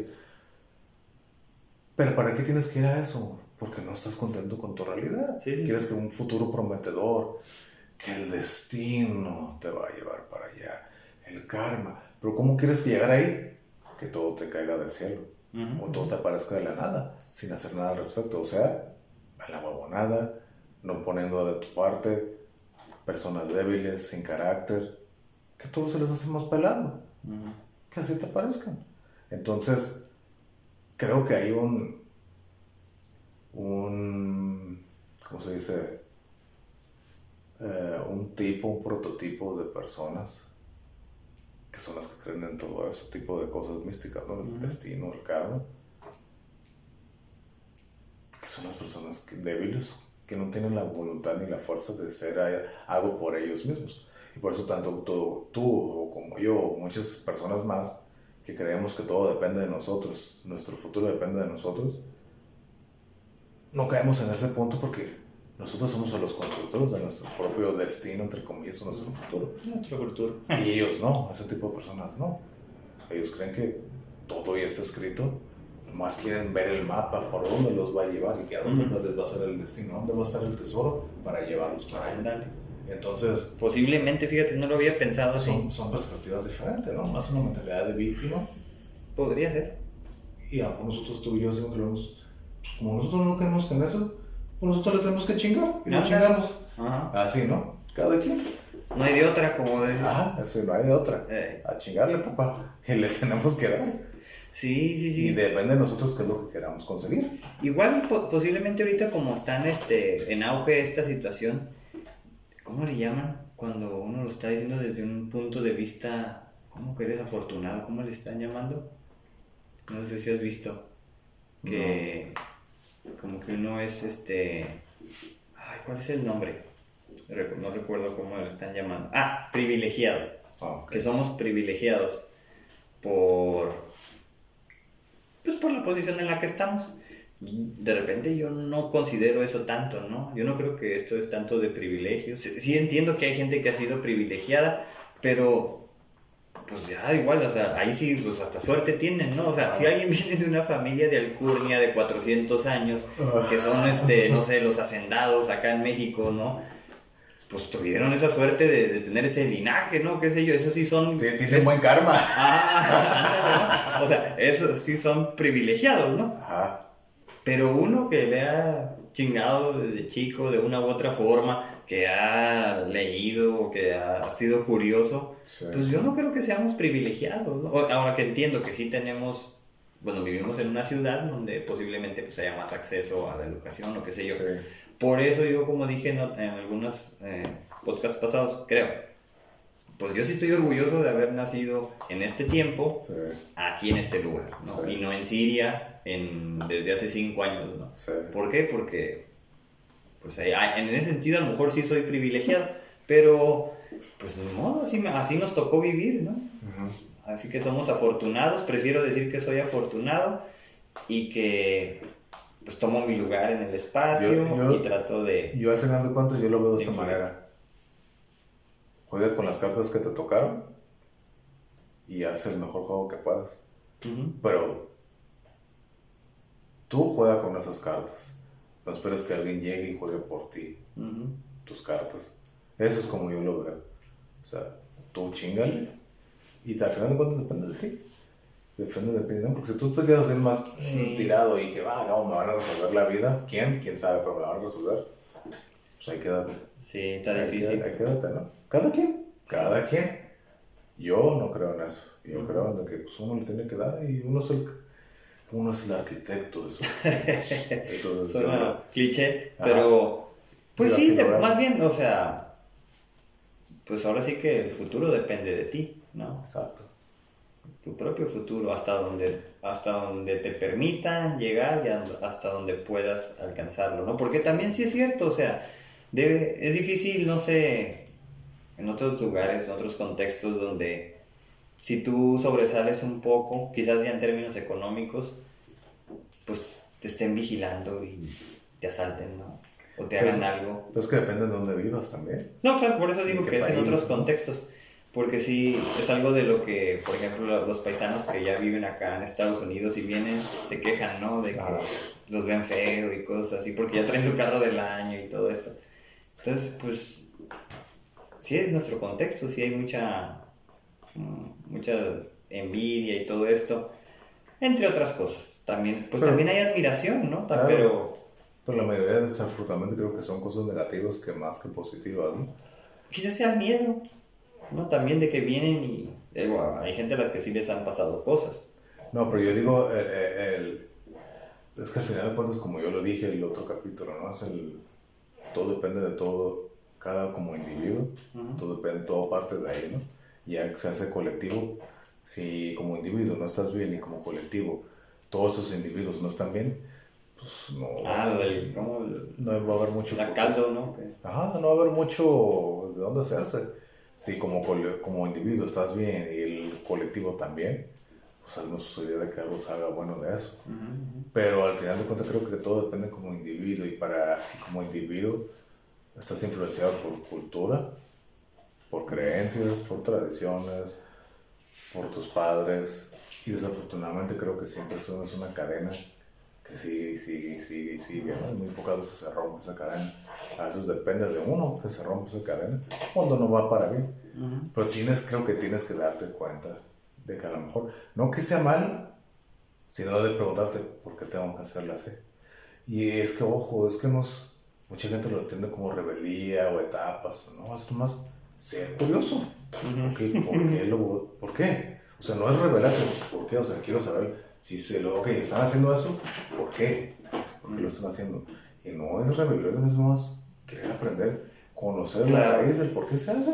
sí, sí, sí. Como me contaron una vez una plática que ve en este tema, de que un conocido tenía a su esposa, ¿no? Y cada vez que hacía como, creo que era caldo de lengua o así tacos de lengua, algo así, agarraba la lengua y, le, y le- y siempre que iban a preparar la lengua, le cortaban la punta de la lengua, ¡tas! y ya la preparaba, siempre, siempre, hasta que le preguntaron, ¿por qué siempre que vas a hacer la lengua, le cortas así la punta de la lengua? Ah, no sé, es que así lo hace mi mamá. Entonces van y le preguntan a la mamá, oye mamá, ¿y por qué siempre le cortas así la punta de la lengua? Oh, es que así lo hacía mi mamá. Entonces van y le preguntan a la abuela, oye abuela, ¿por qué vas y siempre que haces preparas la lengua, le cortas la punta de la lengua? oh, es que como yo veía de niña que las vacas se, la- que se lamían la, la nariz, me daba asco y le cortaba la punta. Entonces las otras dos generaciones lo hacían sin saber. Ajá, ajá. Entonces, eso es lo que me refiero, pues. Muchas veces haces, sigues patrones, tradiciones, costumbres, palabras, lenguajes, nomás porque lo escuchaste. Pero no te preguntas por Sí, qué. ajá. ¿Pero por qué? O sea, ¿por qué? ¿Por qué hacemos esto? ¿Por qué decimos esto? ¿Por qué pensamos así? No, mucha gente se conforma con el, ya, pues, así me dijeron, así lo hago. Y No, yo, pero- para, yo para bien o mal, yo nunca pude hacer eso. ah, exacto, exacto. Yo nunca puedo hacer eso. Entonces, desde niño todo estaba así bien, desde los 5 o 6 años. Mm, No creo. No, ¿por qué? Entonces, Sí. me trajo cosas buenas y malas, pero siempre lo he hecho. Y eso me- me- es algo que a mí me enorgullece de lo que soy, de cómo soy. Estarme preguntando, ¿por qué? Pues porque eso me ha dado a, a conocer, a aprender, eh, a, Pero es una característica que te define, pues, Sí, al final de claro, cuentas, ¿no? claro, pero mucha, no mucha gente la conoce porque no con todos lo comparto. ¿Por qué? Porque la, la mayoría de la gente no está lista ni preparada para escucharla ni conocerla. Porque la mayoría de la gente es que repite, dice y piensa de la manera que se acostumbra. Por eso. Pero yo creo que así somos todos de una u otra Oh, sí, forma, ¿no? claro, Por claro, ejemplo, claro. El, el árbol de Navidad. ¿Qué significa poner un árbol de Navidad? Pues es, una, es un paganismo, ¿no? Eso es algo pagano. Sí, sí, sí. O Sí, sea, sí. Por ejemplo, para mí, ¿qué significa la Navidad? Para mí, la Navidad no representa el nacimiento de Jesus ni nada de eso. Para mí, en, mi, en la forma que yo fui criado, mi familia es muy grande 60, 70 pero, individuos. Y cada año nace mínimo uno más. Cada año se agrega uno más, ¿no? Para mí, yo desde niño, yo no celebraba eso. Yo lo que celebraba era la reunión familiar, el convivio, ah, sí, la argüenda y el, ah, el relajo. Eso es lo que para mí es Navidad. Ok. Eso, ¿no? Eso. Y la comida y acá, los regalos y todo con toda la familia, los tíos, primos, primas, Mm. tías, los abuelos. Bueno, ya no están, pero para mí el convivio, para mí eso es Navidad. No el nacimiento de Jesus ni nada, ¿no? Yo estoy ahí en la bola, todos creen eso, todos eso es lo que creen, ¿no? Y yo, sí, la chingada. Yo no. Para mí eso es la Navidad, el convivio. Pasarla con los seres queridos. Para mí eso es la Navidad. Para mí. No, pues Poner el árbol quien. poner el árbol es parte de la tradición, o sea, se- es como el símbolo de que se acerca ese convivio casi a final de año, donde todos comemos, la pasamos bien, disfrutamos, tragamos, compartimos regalos, nos divertimos. Ese es el símbolo de que se aproxima esa fecha. Ok. Para mí, eso es la Navidad y el, símbolo de la- del árbol, la decoración y todo, la, ver la mercadotecnia y todo, para mí eso es que se aproxima esa fecha. ¿no? De niño obviamente eran los regalos y, ah, sí, todo el convivio también, ¿no? Siempre ha sido el convivio. Los niños era más lo importante el regalo y todo, ¿no? A mí no, en realidad no importa el regalo, más que nada. El- yo, yo valoro la, la la- experiencia, Claro. que es lo que yo más valoro ahorita ya, experiencias, no tanto cosas materiales. Eh, porque vamos cambiando, ¿no? Claro. Cierto, cierto. Sí, por ejemplo, yo, yo decía ese ejemplo porque, pues realmente, sí somos todavía tradicionales en cierto punto, ¿no? Y, y la Navidad, pues es como un buen ejemplo de si tú pones árbol o no, si lo adornas o no, este, y, y, pues hasta la estrellita arriba, ¿no? Que es el- la- la- se supone que por tradición es lo último que se debe de poner. Entonces, pues a mí se me hace suave eso también. Sí lo tengo asociado más a las, a las reuniones y todo eso, pero tampoco, pues yo no he sido tan religioso, mi familia sí, pero pues no recuerdo tampoco que fuera como para rezar. Ellos algunas veces iban a la misa y cosas así, pero pues, pues a- afortunadamente para mí, tenía como esa libertad, ¿no? De que, ah, nos dejaban ser. Eso es algo que me gusta mucho. Óptico, te digo, nos llevaron a todas las iglesias y pues a ni una le pegamos, por fortuna. Entonces, pero es esa curiosidad, pues también. Esa curiosidad. Eh, no se pierde. Y todos, sí es cierto, todos los niños son curiosos, todas las niñas son curiosas, entonces es como una, una buena habilidad que hay que desarrollar, que hay que alimentar. ¿Y, por qué crees que se pierde eso? Pues como dicen, yo creo que por los papás, ¿no? Que no saben responder y mejor, ay, no estés preguntando tonterías. Es como el caso de que cuando hay, no sé, en las parejas homosexuales besándose y que a veces las personas dicen, ¿qué le voy a decir a mis hijos? Pues explícales, primero tienes que informarte y luego explicas. exacto. ¿no? O sea, tienes que tener la habilidad de poder Exactamente, creo que eso es, deslindarte de tu responsabilidad como padre, explicarle a tus hijos. Exacto. Y es... Y así para todos los fenómenos, ¿no? ¿Por qué el sol sale cada mañana? ¿Por qué el mar es azul? Por ejemplo, ahorita a lo mejor no estamos saliendo mucho del tema, pero por ejemplo, ahorita que acabas de tomar ese punto, ¿no? De los niños. Muchas veces yo siempre he sido la idea que los niños, yo no sé, yo no tengo hijos, decirle a los niños cómo son las cosas.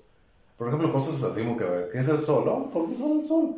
Pues decirle, explicarle lo que es de una manera que el niño entienda. Eso es como yo creo que debe de ser, ¿no?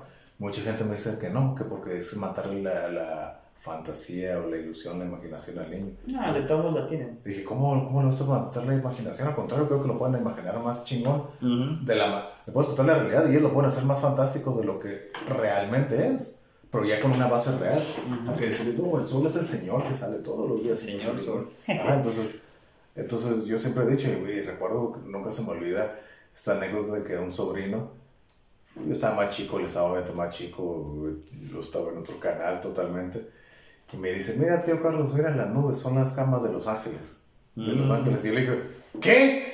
¿Qué? es agua, es agua evaporada. Dice, ¿de qué estás hablando? ¿Qué no te has dicho eso? ¿Quién te dijo que, esa tontería de que son las nubes de Los Ángeles? oh, es que mi mamá me dijo, nah, tu mamá no sabe. Y entonces dije, oh, ya me regañaron. ¿Qué estás haciendo? ¿Qué estás haciendo? No estoy diciendo la verdad al niño, ¿para qué le echan mentiras? Entonces digo que me metí en problemas, ¿no? Por decir la verdad, ¿no? O sea, ¿cómo te metes en problemas? Sí. Por verdad. A lo mejor no es la manera. Es lo que te digo, pues. A lo mejor no es la manera apropiada, sí, a lo mejor lo dije de la manera más correcta. Pero. y, si vi la cara del sobrino así, güey, que, ah, ¿qué, está pasando? No estoy entendiendo cómo, cómo que es agua. Pero pues, echarle mentiras, o sea, yo no me por qué tienes que echar mentiras a los niños, De una manera explicándosela que puedan entender, no los, oh, sí, mira, es agua evaporada, que a cero temperatura, pues no, ¿verdad? Pues agua se hace vapor y dice que, saca. Decírselo de esa manera simple, ¿no? Pero no tiene por qué meterle, oh, son camas de Los Ángeles, no mames. Sí, pues haces que, que vean cosas que no hay, ¿no? Exacto. Entonces, pues yo creo que no nos salimos del tema, ¿no? En el sentido de que pues estos conceptos del destino y del karma, pues preceden a todo esto que sabemos del sol, ¿no? Todos estos fenómenos. Exacto. Entonces, pues estamos hablando de cuando se supone que el manto estelar, pues era nada más eso, ¿no? O sea, era una cubierta con las estrellas ahí. Sí. Y luego dijeron, ah, no, no, el, mundo, ellos giran alrededor del mundo, lo cual no es cierto. Entonces, ahora que ya... ¿no? Y dijo... Ándale. Entonces ya lo sabemos. Ya que sabemos eso, pues eso te hace replantear todas las ideas preconcebidas. Por eso, en este punto de la existencia, del desarrollo, de como lo quieras ver, pues necesitamos tomar una nueva posición, ¿no? Yo creo que sí tenemos que eh, pues tener otras nuevas perspectivas. Y yo creo que eso es lo que está generando, pues, tanta diversidad, ¿no?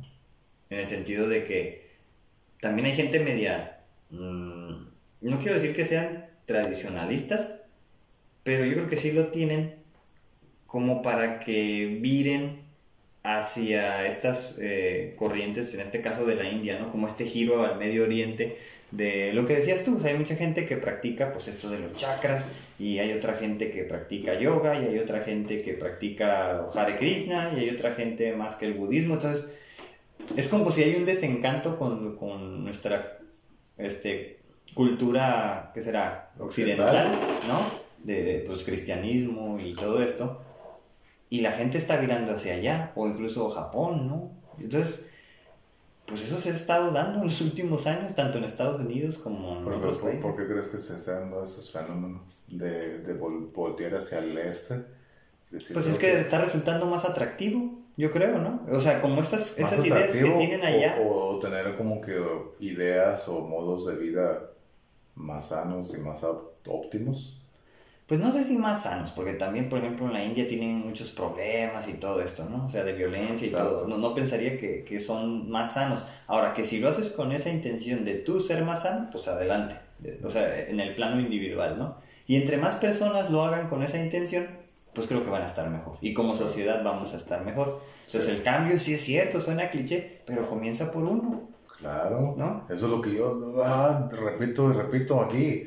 El cambio empieza por uno. Ujú. Y ya cuando haces el cambio por uno, se tiene que hacer el efecto, el ripple effect, ¿no? Que todos se vayan afectando. Sí, o el bola de nieve, o el efecto, ¿qué? Cerillos, ¿no? Ah, Exacto, dominó. El efecto ándale, el efecto dominio. Entonces, todos esos efectos, ¿no? Ya más o menos, pues, sabemos pues, qué puede pasar. Pero en este caso, de lo que estoy hablando, del giro al Medio Oriente, pues yo creo que tiene que ver por ese desencanto en el cual la educación que nos han dado, así como en términos culturales, es insuficiente. Sí. ¿Por qué? Porque pues te han dicho que tienes que rezar, que tienes que orar, que tienes que pedirle a Dios y Dios no se aparece. ¿No? O sea, su- suena feo, a lo mejor. Bueno, a mí, para mí suena un poquito chistoso. Pero. para mí suena chistoso, pero en el sentido de que, pues no aparece, ¿no? O sea, es, es debatible, ¿no? Yo desde el punto de vista de la razón, en el cual, si te la pasas rezando, pues estás pasando mucho tiempo apostándole a una sola idea.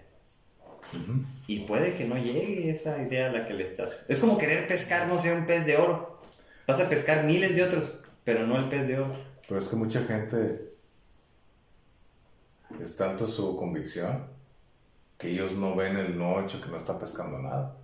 Pero ahí está el chiste, ¿no? Ellos están viendo que está tirando la red Sí. y tarde o temprano van a pescarlo.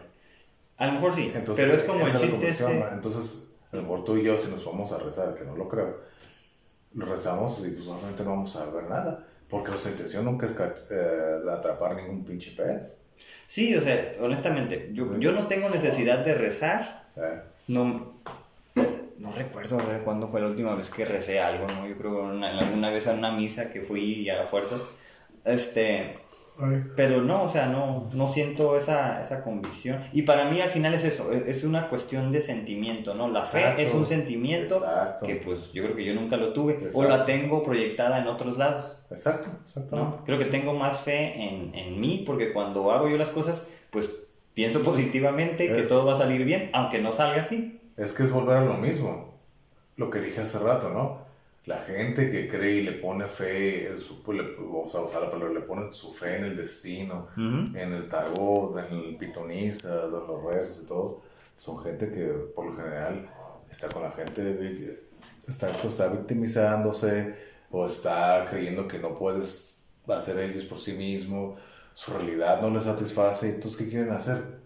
buscar una respuesta en algo ajeno a ellos para que les traiga esa solución o ese arreglo en su vida, ¿no? Pero personas como tú y como yo, que ponemos nuestra fe en nosotros mismos, ahora sí que vuelvo a decirlo, chingale papá, no hay de otro. Eso es, eso es nosotros nos ponemos la fe. Yo pongo mi fe en mí mismo primero y la gente que está, que está aquí que me puede ayudar, que sé que me puede brindar una mano. Eso es donde yo pongo mi fe, primero en mí. Porque es como lo dije hace rato, ¿no? Y a mí me lo dijeron. No importa que toda la gente te quiera ayudar, pues si tú no te quieres ayudar, de nada sirve esa ayuda. ¿no? Es cierto. Entonces, primero pongo mi fe en mí y en toda la gente que me rodea, que sé que está ahí y que le agradezco que está ahí para ayudarme. En este, primero yo y en este círculo de personas, ahí es donde pongo mi fe. Y ya de ahí todo sale. Claro, claro. Así es como yo lo veo y como a mí me ha funcionado. Y pueden interpretarlo de la forma que sea, negativa quizás, pero de ahí parte el autocuidado, Exacto. ¿no? O sea, ¿cómo vamos a estar bien de nuevo? En sociedad, en comunidad, en familia. Si uno no está bien, ¿no? O sea, partes de que pues, tú le tienes que echar las ganas. Y yo creo que ese es el punto, ¿no? El punto de, de alcanzar un, un objetivo personal en el cual ya te liberes de, de broncas. Sí. Y yo creo que uno de esos, pues es el estrés, ¿no? O sea, digo, tampoco le doy tanta importancia al estrés. Creo que hay otras necesidades más, más predominantes, pero que si llegas y las satisfaces, pues se genera una estabilidad. Y ya difícilmente alguien te va a sacar de ahí, como en mi caso. O sea, yo esa estabilidad la tengo por fortuna. Sí, exacto. Pero a, pues, a lo mejor me- puede ser criticable como todo. Pero pues también está ligado a la felicidad, ¿no? Ajá. La felicidad aquí, o sea, yo no me voy a sacrificar de que yo quiero ser feliz allá, en el más allá, cuando me muera y quiero estar allá en los campos elíseos. o- Y es que volvemos a retomar el tema de la muerte del primer capítulo, ¿no? ¿Quién ha vuelto para decir que, qué es lo que... Ya hablamos, ¿no? Las experiencias cercanas a la muerte y cómo todas las personas que hablan de eso son ideas preconcebidas y demás, ¿no? Sí están vinculados. Están vinculados, claro, pero a lo mismo. Gente como tú o como yo, que creemos en nosotros y que somos de chingar, pero te chingamos aquí. Nosotros vivimos para vivir esta vida que tenemos, no para vivir la que sigue, que no sabemos si va a haber o no otra. sí. Se dice que vivimos 12 vidas, esta es una de ellas. ¿Es verdad? Who knows? Ujú. Vive la que tienes y se acabó, ¿no? Haz lo mejor que puedas hacer con esta Y hasta ahí, y hasta ahí. Con eso. Exactamente. Sí, o sea, así como, como se dice, ¿no? Buscar el, el paraíso aquí. Yo creo que el, el mundo es, es muy bonito, hay muchos lugares muy hermosos, pero ¿qué lo hace mal? Las personas. ¿no? Las personas Incluso no. que dañan, que hacen cosas. Porque yo sí estoy seguro que en algún momento del futuro se va a vivir mejor, ¿no? Oh, sí, sí, sí, sí, sí. O sea, el nivel educativo va, tiene que subir, aunque pues, corre el riesgo, ¿no? Que si se empiezan a multiplicar pues tantos nacimientos, pues no va a haber escuelas para todos. Entonces posiblemente siempre haya rezago, rezago, rezago, rezago y nunca hay desarrollo. Pero yo creo que eso no nos va a tocar verlo a nosotros. Ah, no, seguro que no. Pero, pues como tú dijiste, ¿no? Es el crecimiento y todo eso como individuo. Esa es la clave. Y si no lo haces, y tú dices, no, la vida es muy bonita y claro que sí, yo lo entiendo ya. O sea, hay que vivirla, disfrutarla y todo. ¿Y qué es lo que le hace mal? Hay gente mal, entre comillas, hay gente mala. Que yo creo que esa maldad viene, es, es una consecuencia. Sí. La maldad es una consecuencia, de cualquier manera que la digas, es una consecuencia, no es una causa. Es una consecuencia. ¿Es justificable? No. No. Pero Ya no, una- en este punto no. No, pero es una consecuencia. Y hay que hacerse cargo de esas responsabilidades. Es volver a lo mismo. Ser responsable de tus, de tus pinches acciones. Eso es todo, ¿no? Pero al final de cuentas, si alguien te hace algo mal, volvemos al estoicismo. Depende de ti si te lo tomas a bien o mal. Exacto. O sea, yo trato de siempre ver lo que... Si alguien me hace mal, si alguien, si alguien quiere hacerte mal, es como lo dije en el otro podcast. Si alguien te está haciendo mal, es porque esa persona lo único que está pudiendo reflejar es que está mal por dentro, ¿no? Algo está mal. Sí, sí, alguien, alguien que está bien, no te va a hacer mal. Ujú. Alguien que está mal no te va a hacer bien. Entonces, si alguien te hace mal, te critica, te se burla de ti, de que quiera afectarte, tratarte de dañar de cualquier manera, verbal, física, emocionalmente, es porque esa persona no está completa, no está bien. Pero si tú eres una persona que está sana, ecuánime, con estoicismo, ataraxia, todas esas cosas, ¿tú crees que eso te va a afectar? Pues no.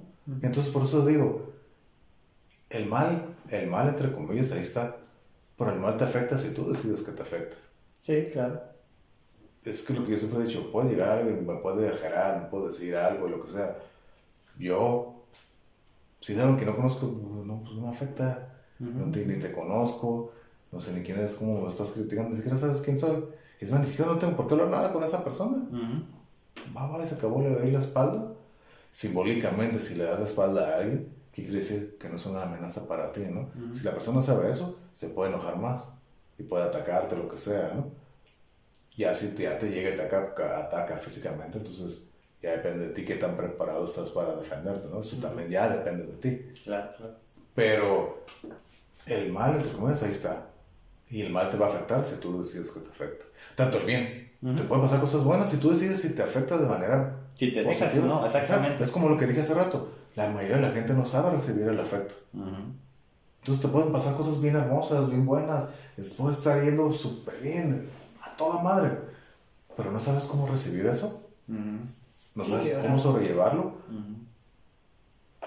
Parece, ese, es un punto parece, parece ridículo, parece tonto, parece absurdo. Pero hay mucha gente que no sabe cómo llevar las cosas buenas. Posiblemente, no lo dudo, ¿no? Pero, por ejemplo, me, me, quedé pensando con eso que estás diciendo sobre ahora en toda esta cuarentena, esta pandemia, donde ya no podemos abrazar ni, ni mostrar casi afecto, ¿no? Y irte todos los por la razón que sea. Entonces, se me hace interesante como saber qué ha hecho las personas, ¿no? Como. ¿Será por eso que entonces se han incrementado los niveles de violencia en el hogar? ¿O porque no saben convivir? ¿O porque en el hogar se supone que sí habría afecto? ¿no? Yo digo, hacia afuera es donde... Pero bueno, hay de todo en la villa del Señor, como se dice. como dijo el otro día, yo creo que ahorita desafortunadamente volvemos a lo mismo. La mayoría de la gente no sabe estar sola consigo mismo. Ah, claro.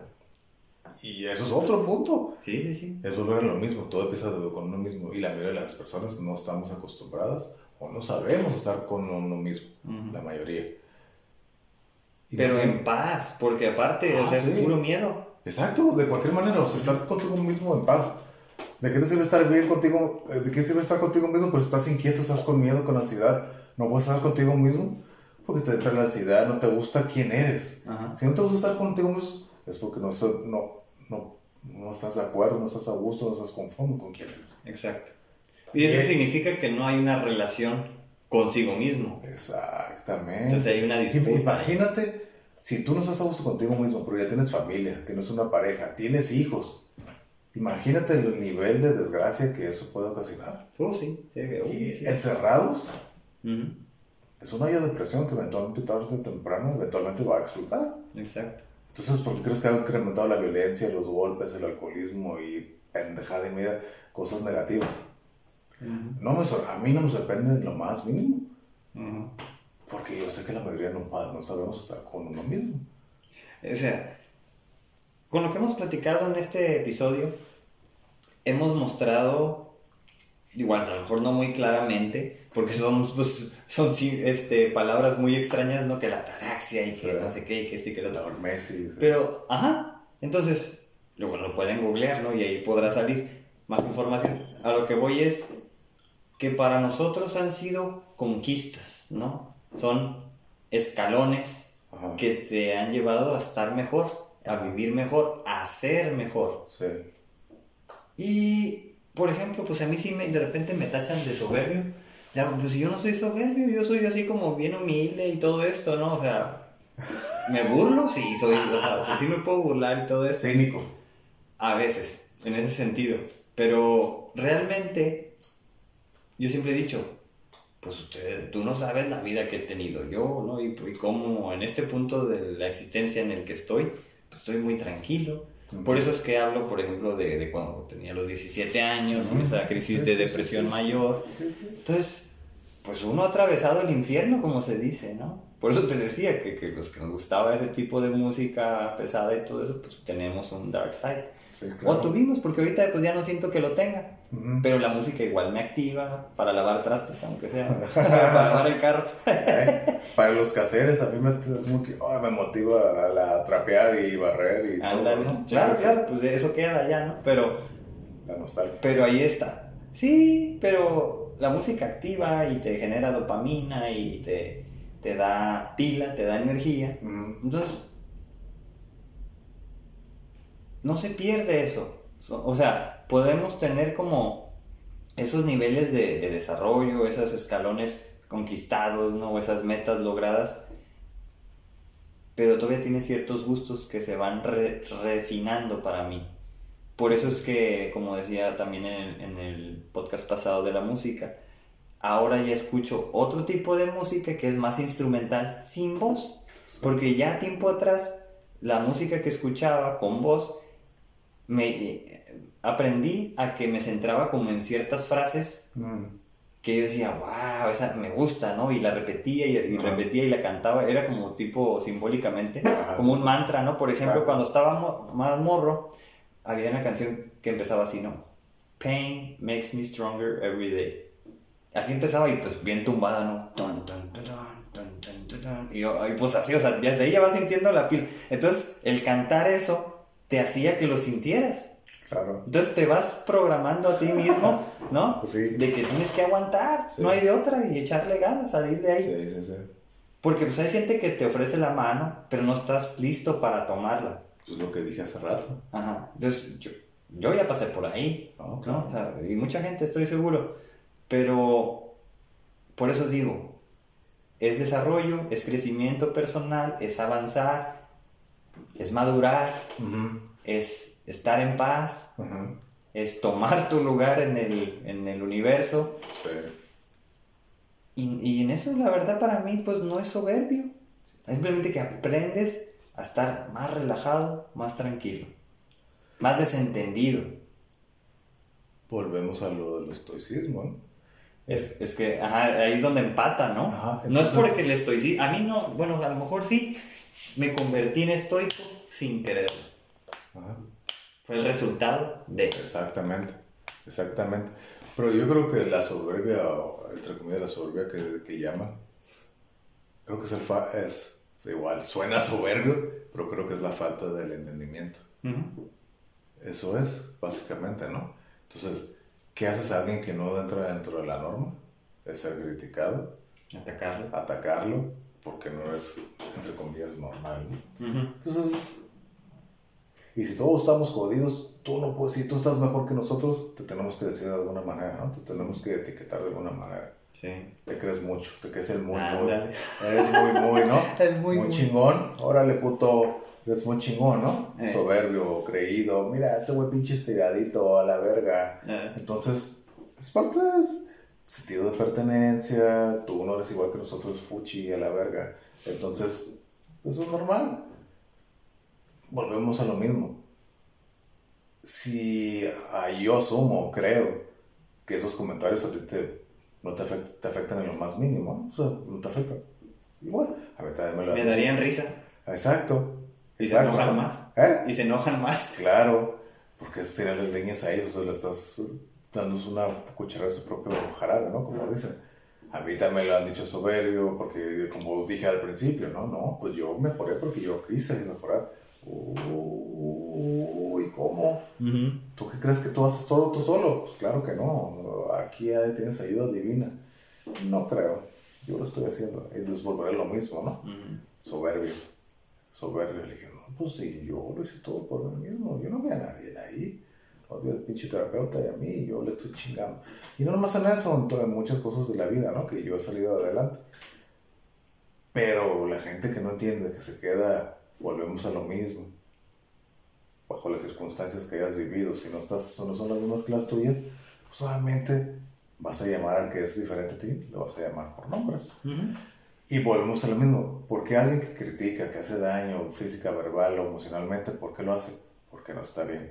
El hecho de llamarte soberbio es una forma de insulto, entre comillas, que a lo mejor tú como receptor, para ti no significa nada. Pues la otra persona está tratando de buscarte una debilidad y picar, estarte haciendo daño de alguna manera, ¿no? A lo mejor no es una ofensa así de que, uy, qué cabrona, pero es una manera de estarte chingando. ¿Pero por qué quieres chingar? Porque no estás bien. Sí. Entonces, si tú como receptor, pues estás bien, no te afecta nada, que a veces me dicen soberbio, cualquier cosa que me puedas decir, te puedes decir lo que sea, a mí no me afecta. Entonces, mucha gente me ha tocado de que me dicen cosas, está varias gente, ¿no? Me, alguien me dice algo y yo así que ahora le chingón. Y la gente que escucha que alguien me dice algo y yo no digo nada, ¡ay, ¿por qué te dejas? Estás un pendejo, ¿por qué no dices nada? No, yo uy, hubiera hecho esto, yo le digo, dile algo, le chingón. A mí es que no, no afecta lo que me está diciendo. ¿Cómo chingón? Pero te dijo esto y que tu jefa esto y que el otro. No me afecta la verdad. A mí no me afecta porque yo sé de dónde vienen esos comentarios. Yo sé de dónde vienen, del daño de esa persona. Es una proyección solamente de lo que trae adentro. Y como yo no estoy madreado como ese güey, pues a mí no no me afecta. Claro. Y es como el ejemplo este clásico, ¿no? De que, que a veces la gente anda buscando dejar su basura en ti. y tú Oh, no tienes claro. que tener tu bote abierto Exacto. para ellos, ¿no? Exacto. O que se te resbalen, como dicen las palabras. Sí. Es lo más sano, es lo más correcto, es lo más fácil, pensaría yo. Bueno, no es fácil. No, no, no, es lo más fácil. pero no, sí. es lo más fácil. Pero en este Pero punto. es lo más sano. Ajá, y en este punto, cuando lo aprendes y lo practicas, Lo más- sí se vuelve fácil. Ah, Porque claro. dices, "Eh, ya no". Pues como todo, práctica, ¿no? Pierde su valor. La práctica hace el maestro. Eh. Pero no es lo fácil, pero es lo más sano y creo que lo más responsable y También. lo más maduro, o sea, si quieres ver. Lo más fácil es ¡ah! reaccionar y órale culero, órale tú con la chingada, vamos a tirar unos tranzas y cabrón, órale, órale, Bájese. puto, órale, bájese, uno, ahorita nos Sí, rajamos culero. Eso es lo fácil, Eh, eso es lo fácil. Sí, sí, sí. sí. Pero que te alguien te esté cagando el palo y tú, ah, ok, sí, no, no pasa nada. Y ojo, vuelvo, vuelvo a repetirlo. No es algo que no estás reprimiendo nada, porque yo recuerdo muy bien algo que tú me dijiste, que yo, te- yo no sabía, yo estaba en ese punto, ¿no? De, me cagas el palo, yo te cago el palo y así, ¿no? Y yo me acuerdo que yo te pregunto, ¿cómo diferencias? O sea, ¿tienes que reprimir las cosas? Y tú me dices, no, es que no tienes que reprimir nada. Pues yo quería hacerlo de la noche a la mañana. Entonces, obviamente, yo, yo reprimía todo y dije, oh, no, entonces pues, eso me va a hacer daño. Esto me va a hacer daño. Oh, el botón, como todo el pinche coraje me va a salir de alguna enfermedad, algún tipo de enfermedad porque me estoy reprimiendo. Y entonces ya obviamente se tiene que trabajar. Ujú. Ahí llegas al mundo donde, ah, ok, todo esto se te resbala, órale. Al final de cuentas son palabras. Las palabras sí tienen un poder y una fuerza. Pero si tú permites darle esa poder y Oh, esa sí. fuerza. O te pueden beneficiar Sí. o te pueden Y lastimar. es volver a lo mismo, es afecto también. Las palabras son afecto, es una de las cinco maneras de, de, de expresar eh, afecto y cariño. ¿no? Alguien te puede decir, oh, eres bien chingón, eres lo máximo, qué chingón tú puedes. Pero si tú igual volvemos al mismo, tú no estás, nunca habías escuchado nada de aliento, ay cabrón, no, no, no, eso es malo, malo, malo. Pues entonces, como eres un pinche pendejo, idiota, imbécil, inútil, bueno para nada. No, sí, sí, sí. Y eso a lo mejor te- es mejor para ti. Suena ridículo, pero así es. Es lo mismo como que la gente que está acostumbrada a ser golpeada y lo único que conoce, le quieres dar un abrazo, un beso, un cariño. Eh, Ay, ay cabrón, que no, no, no, no, no, no, no, no. Ajá. Ya me tocó pasar con personas así. Y a mí me cuesta, me, me, es chistoso, ¿no? Y, bueno, pues con una tipa y me dijo, es que nadie me había tratado así. Y aún así, cuando me dijo, nunca nadie me había tratado así, prefirió huir, prefirió irse y, y volver a lo malo. Entonces dije, ok, pues yo entiendo por qué, está bien, pues aquí no Así pasa, pues sí, es que no están listos. O sea, de nuevo, este, este avance son logros. Ujú. O sea, no es de la noche a la mañana. Claro que no. por más que lo desees. Ah, cabrón. No, no es magia. ¿no? No, o sea, es práctica, práctica, práctica. Sí. Hasta que se domine. ¿Cuánto tiempo? Pues no hay receta. Sí. Hasta que tú sientas que vas mejorando. Pero siempre, o sea, si lo practicas en una semana, en esa semana vas, a saber no, que sí. claro. Y entonces, pues antes a la semana hacía 15 veces pinches corajes, ¿no? Ahora cada semana hago 10. Y entonces tienes una sensación de que vas avanzando. Sí, ya me enojo tanto. ¿eh? Y entonces después pierde el valor, como se dice, ¿no? La- la- pues ahora sí que si quieres pe- pelear directamente con los problemas, la llevas de perder. Lo, lo mejor es no pelear. Exacto. Y eh, mucha gente todavía no lo entiende, ¿no? Bueno, con los que yo he platicado. Y fíjate, que, y fíjate que, perdón que te interrumpa, No, no, pero sí, creo que adelante. esto, eso, hablando ya como hombre, del lado masculino, ¿no? Creo que eso, como hombres, el hecho de que alguien te, eh, órale cabrón, órale, que alguien te diga algo, órale los pinches unos madrazos, malamente como sociedad o como cultura, más en la cultura latina, es como que, oh, bien de hombre, bien de macho, eres hombre si cagas el palo, si respondes. Cosa que en realidad es todo lo contrario. El güey que reacciona, o el güey que, ay, el cabrón se puta de todo, y se cree algo que macho, en realidad, Es el más animal.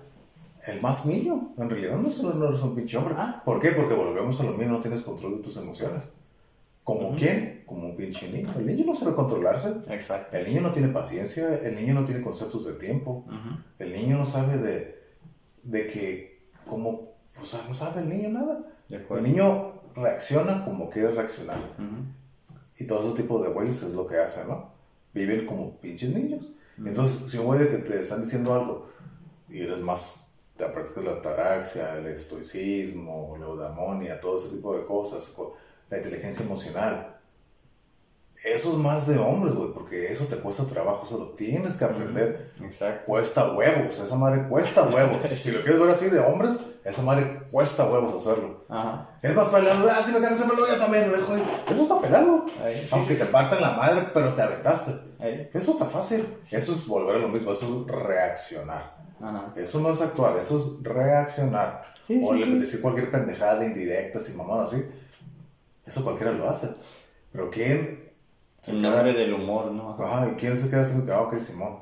Órale, sí, cool, chingón, güey. Anda. Ah, sí, estás bien pendejo. Sí, Simón, estoy pendejo. Órale, ok. ¿Y qué es lo que haces al hacer eso? Aparte de que, obviamente, si, si tú ya lo practicas, es parte de tu naturaleza, vamos a generalizar el estoicismo.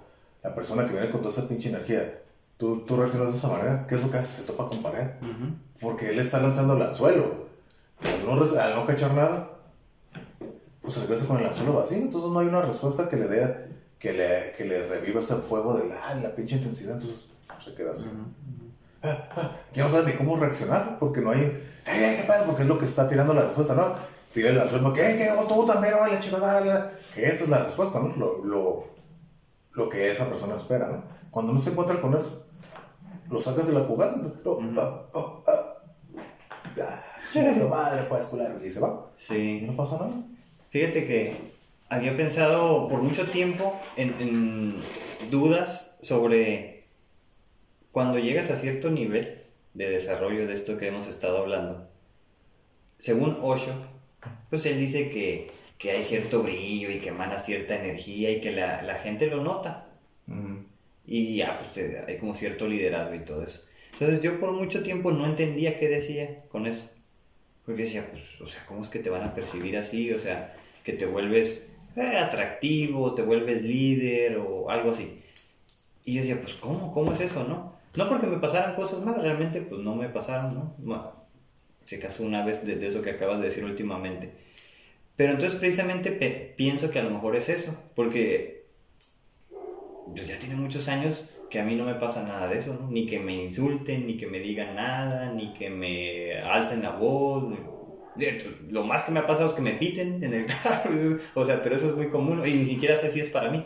Entonces, de- fuera de eso, directo, nunca me ha pasado nada, ¿no? Ya son como cuestiones, por el contrario, como más de, de agradecimiento, de amabilidad, cosas así. Entonces yo pienso que eso es a lo que él se refería, Ocho, sobre este quizás brillo, ¿no? De cómo te perciben.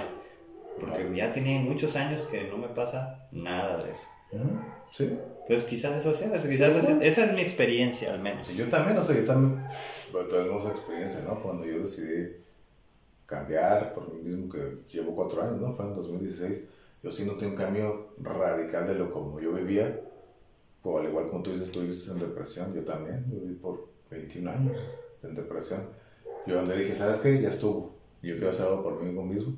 Empecé a cambiar y a esforzarme y la chingada. Es lo que digo, es uno cuesta huevos. cuesta, ¿cómo Cuesta no? huevos, ¿no? Y entonces empecé a notar eso, lo que acabas de decir, el cambio en la actitud de la gente hacia mí. La gente me regalaba cosas de la nada. Oh, sí, qué onda, la amabilidad, de todo, sino que.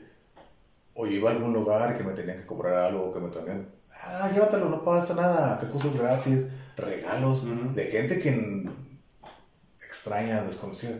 Ah, cabrón. Entonces se empezó a hacer una bola de nieve Pues sí. llegaron cosas inesperadas, así que muy buenas, cosas que me sorprendieron mucho, eh, obviamente que no esperaba, pero de que muy buenas, así de que, órale, no, nunca, nunca me hubiera esperado eso, pero creo que eso es parte de lo que dices, ¿no?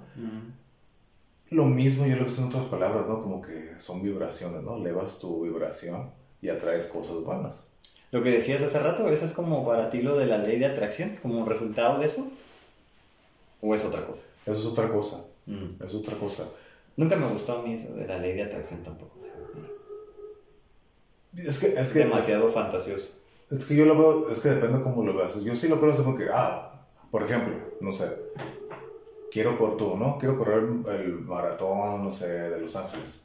Me veo ahí, me veo en el podio ganando el pinche medio. Sí, ya me vi, bien chingón. Todos los días me veo. Pero obviamente no nomás así acostado en la cama. Obviamente vas a entrenar, ¿no? Pero estar visualizando, eso habitualmente lo atraes.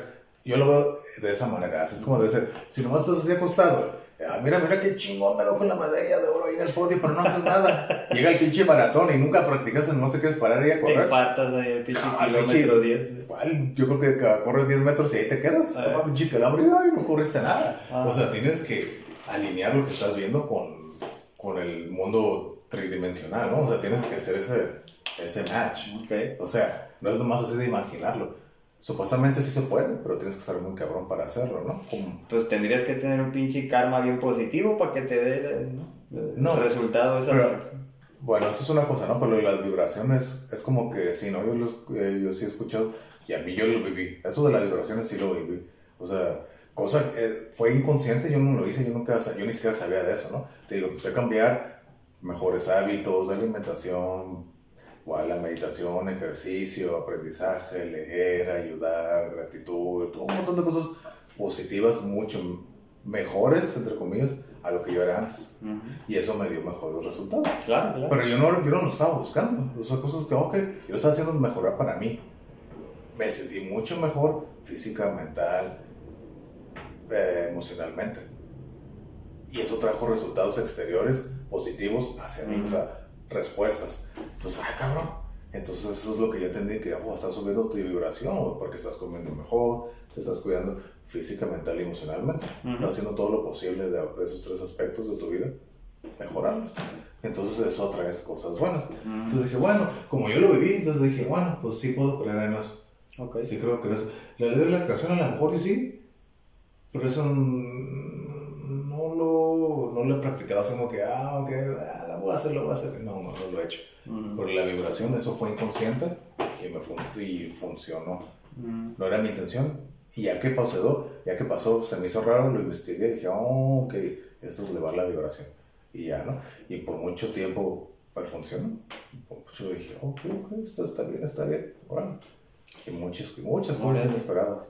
Digo, habría que ver en, qué consiste eso. A lo mejor es como tema, un tema otro, porque no, no conozco nada al respecto. Pero es parte de, de esos nombres que se utilizan, ¿no? Que si el campo cósmico y esas madres.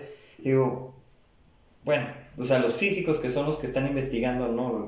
Pues ahora sí que toda esta onda, quantum y no sé qué. Mm.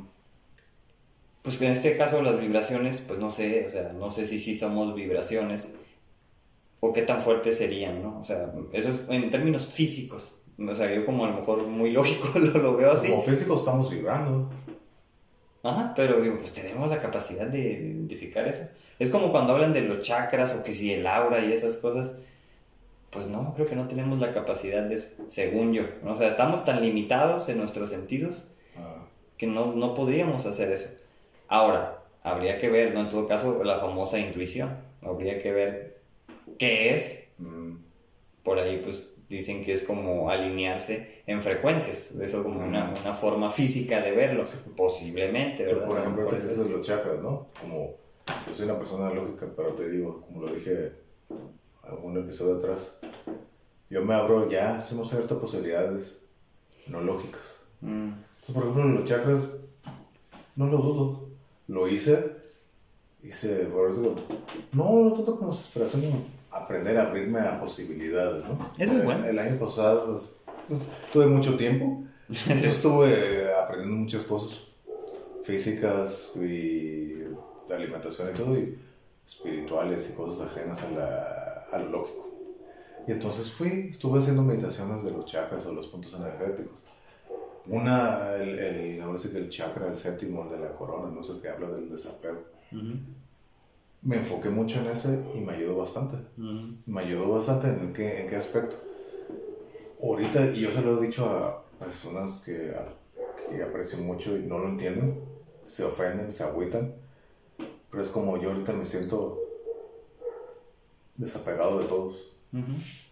Quiero mucha gente, quiero muchísima gente, pero no me siento apegado a nadie. Entonces, la gente que quiero y que sé que me quiere, se agüita y se ofende con eso o se, se, se agüita conmigo o se agüita por mí. Porque creen que eso como que oh, ando errando por el mundo así sin sentido ni rumbo. No, al contrario, yo me siento bien completo y pleno. Por lo mismo no me siento atado a nadie. Quiero mucho, pero si tú no estás, sí, a lo mejor, dependiendo, ¿no? Quién seas, ¿no? A lo mejor la amistad, ¿sabes que Una amistad de años y me dices, ¿sabes qué? A la chingada, ya no te quiero saber que a ti. Ok, está bien, no va a pasar nada. Y creo que viene parte del estoicismo aquí también. Ajá, sí, claro. Entonces, ok, pues no va a pasar nada. Ok, qué mala onda, ni modo, la vida sigue. Bueno, a lo mejor se, oh, qué mala onda, pues órale, los recuerdos, qué chingón. Ah, se va, ¿no? Entonces, por eso digo, yo no me siento pegado a nadie. Pero quiero muchísima gente, quiero mucha gente, ¿no? Familia, amigos y demás, ¿no? Pero no pueden entender el hecho de que no estés apegado a la gente, ¿no? Porque es como parte de lo que dice el séptimo chakra, ¿no? De la corona. Tienes que dejar ir todo lo, todas tus posesiones materiales. afectos. Todo lo que quieres, tanto material como personas. Pero ojo, el hecho de que dejes irlos no quiere decir que no existen. Ahí están pero no te pegues a nada. Entonces eso como que yo me enfoqué mucho, mucho en eso.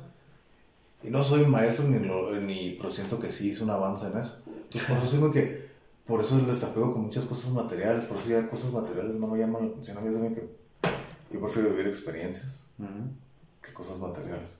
Por eso no hay nada material así que diga, uy, me llama la atención algo, la verdad no. Así que, ah, mira que eso chido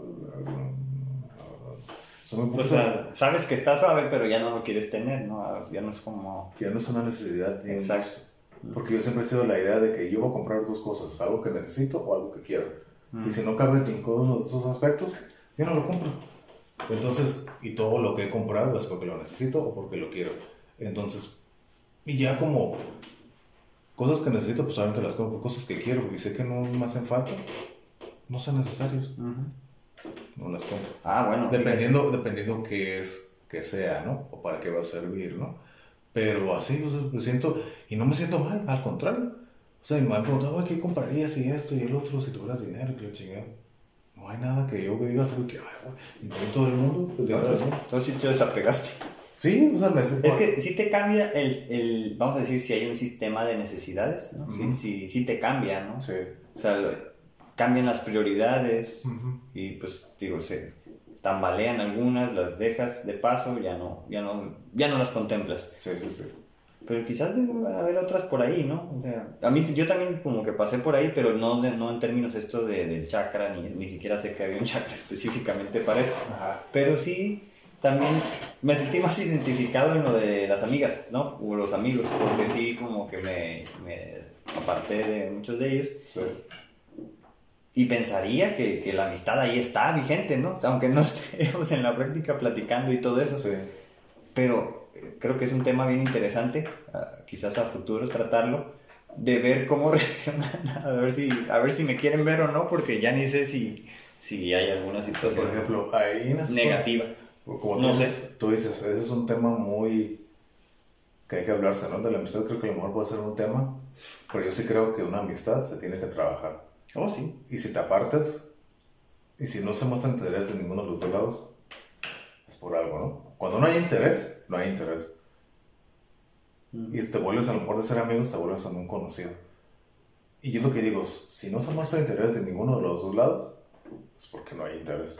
Y es algo que no se tiene que hacer, buscar ahí. Entonces, yo así lo veo. A lo mejor suena muy, muy cruel, muy crudo, la chingada, como que, eh, pero es que no tienes que estar hablando, no pues, pues una relación es de dos, una relación de amistad, de pareja, de negocio, es de dos o más, ¿no? Se tiene que trabajar. Si no se trabaja, sí, sí, se va perdiendo. Chinga su madre. ¿Eh? Así de palado. es que así de palado. No, sí, sí. O sea, entonces, es una forma muy concreta. Sí, entonces, y es volver lo mismo. Yo se me quedó, ok, por eso se me que antes se me agotaba, no, pues ya no me habla, aquí pedo, ya no, ya no me habló. Sí. No. Pues y es que, fíjate, o sea, en este sentido, igual a lo mejor creo que podemos hacer como un, tema, sí, del día después, porque está interesante, ¿no? Pero en términos de el tema de hoy que es pues, el destino, ¿no? Principalmente. Entonces, muchas de las cosas que, que yo he hecho o he dejado de hacer, pues no las preví en mucho tiempo, ¿no? No eran como que, ah, o sea, no, no hice un plan exacto tal como lo estoy viviendo ahora. Porque siempre hay que dejar un margen de sorpresa, ¿no? O sea, así he vivido yo.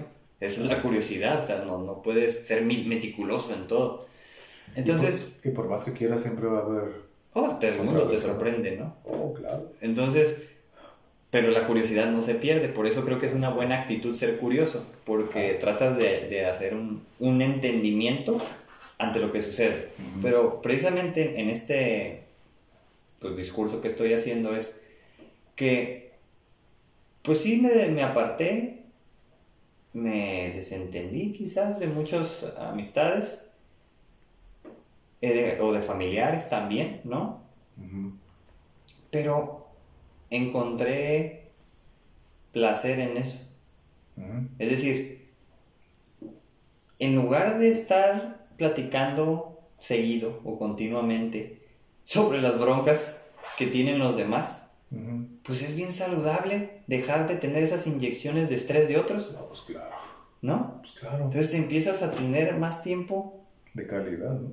Individual, en, la relación que uno tiene con uno mismo, ¿no? O sea, yo, yo nunca me he hablado mal a mí, nunca, nunca me he dicho, Cristian, estás idiota, estás imbécil, no sirves para nada. Nunca me he dicho eso, ¿no? Entonces, en esos momentos donde hay silencio, a veces eso está bien suave porque eh, yo creo que esa es la famosa paz, ¿no? Aprender a estar en armonía con uno mismo. Claro. Y ya después me doy tiempo de escuchar música, ¿no? Cuando estoy yo solo, ¿no? O sea, cuando estoy en, ya con mi familia, pues es, es tiempo de ellos. Sí. Pero lo que, lo que pasa conmigo es que sí he sido como muy ensimismado, ensimismado por mucho tiempo. Sí, pero es que así es, es pues es el precio que pagar para, para avanzar. Si nada más estás atento hacia las amistades, hacia la familia, hacia el trabajo. Pierdes la atención a ti mismo. Oh, sí. Y la salud y pierdes mucho. Entonces, ya también lo viví un tiempo, ¿no? Entonces, como que dejé de ser yo por como que estar más atento con los demás. Y pues está suave, eh, como que la vida social está interesante pero algo me decía, no, vuelve a ti. Vuelve a ti, exactamente, esa es la clave. Y cuando lo, lo empiezas a hacer y lo, lo, haces más duradero, pues creo que mejores resultados obtuve, ¿no? el hijo pródigo, ¿no?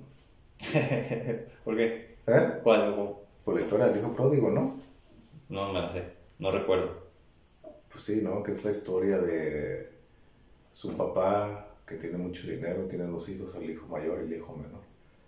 Y, y les dice a los dos, ¿quién quiere gastarse su herencia? Dice el más chico, no, yo, la quiero, yo la quiero. Y el mayor, no, no. Y se va el hijo, el hijo, bueno, esto lo escuché en, un podcast precisamente, ¿no? Ya había escuchado la historia por el significado ulterior que tiene, ¿no?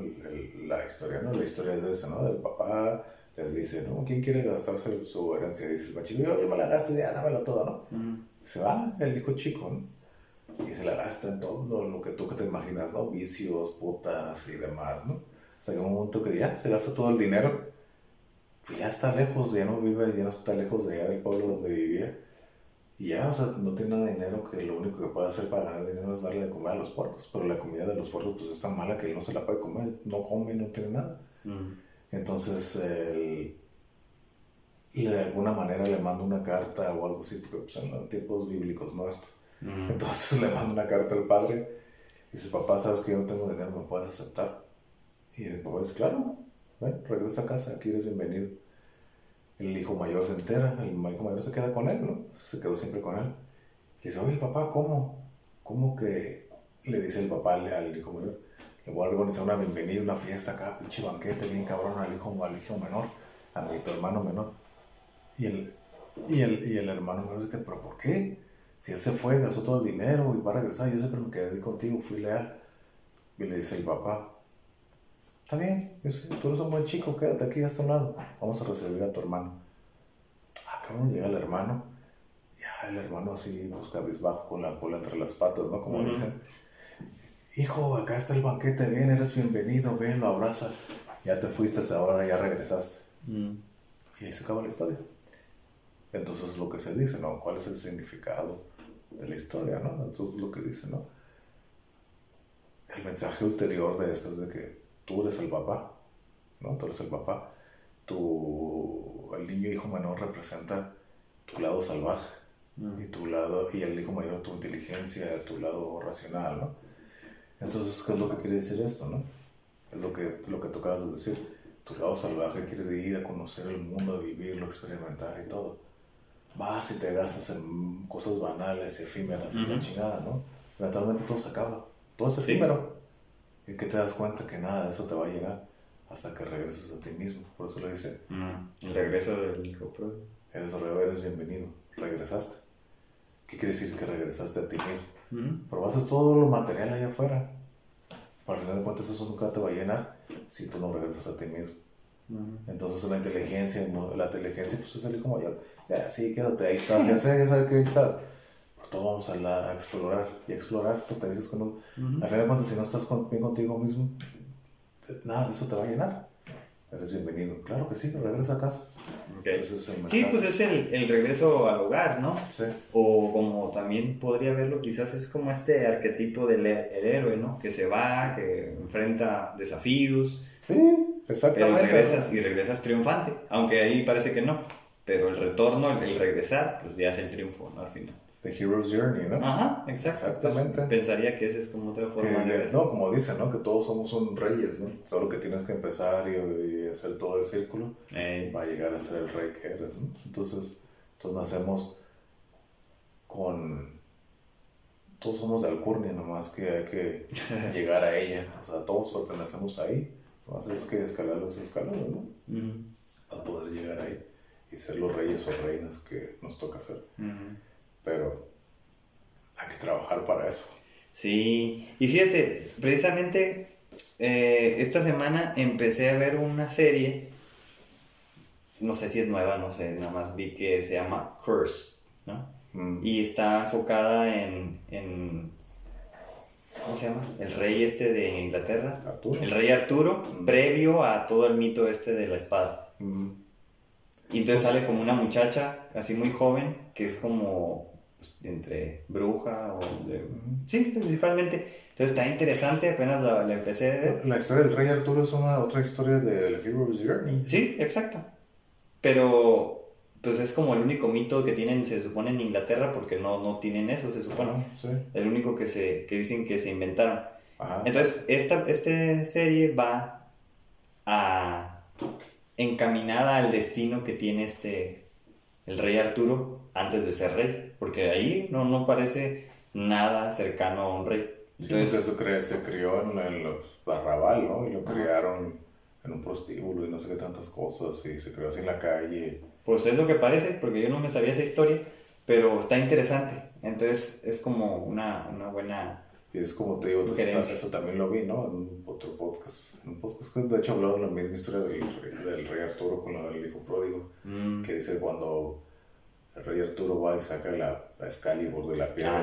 Eso es una representación, ¿no? Es Sí. una representación, ¿no? Como el hecho de sacar la espada es la representación de que ya eres dueño, dueño de tu destino. mm, Y la, espada, y la piedra, en la, la espada en la piedra representa cómo el mundo material te está atrapando.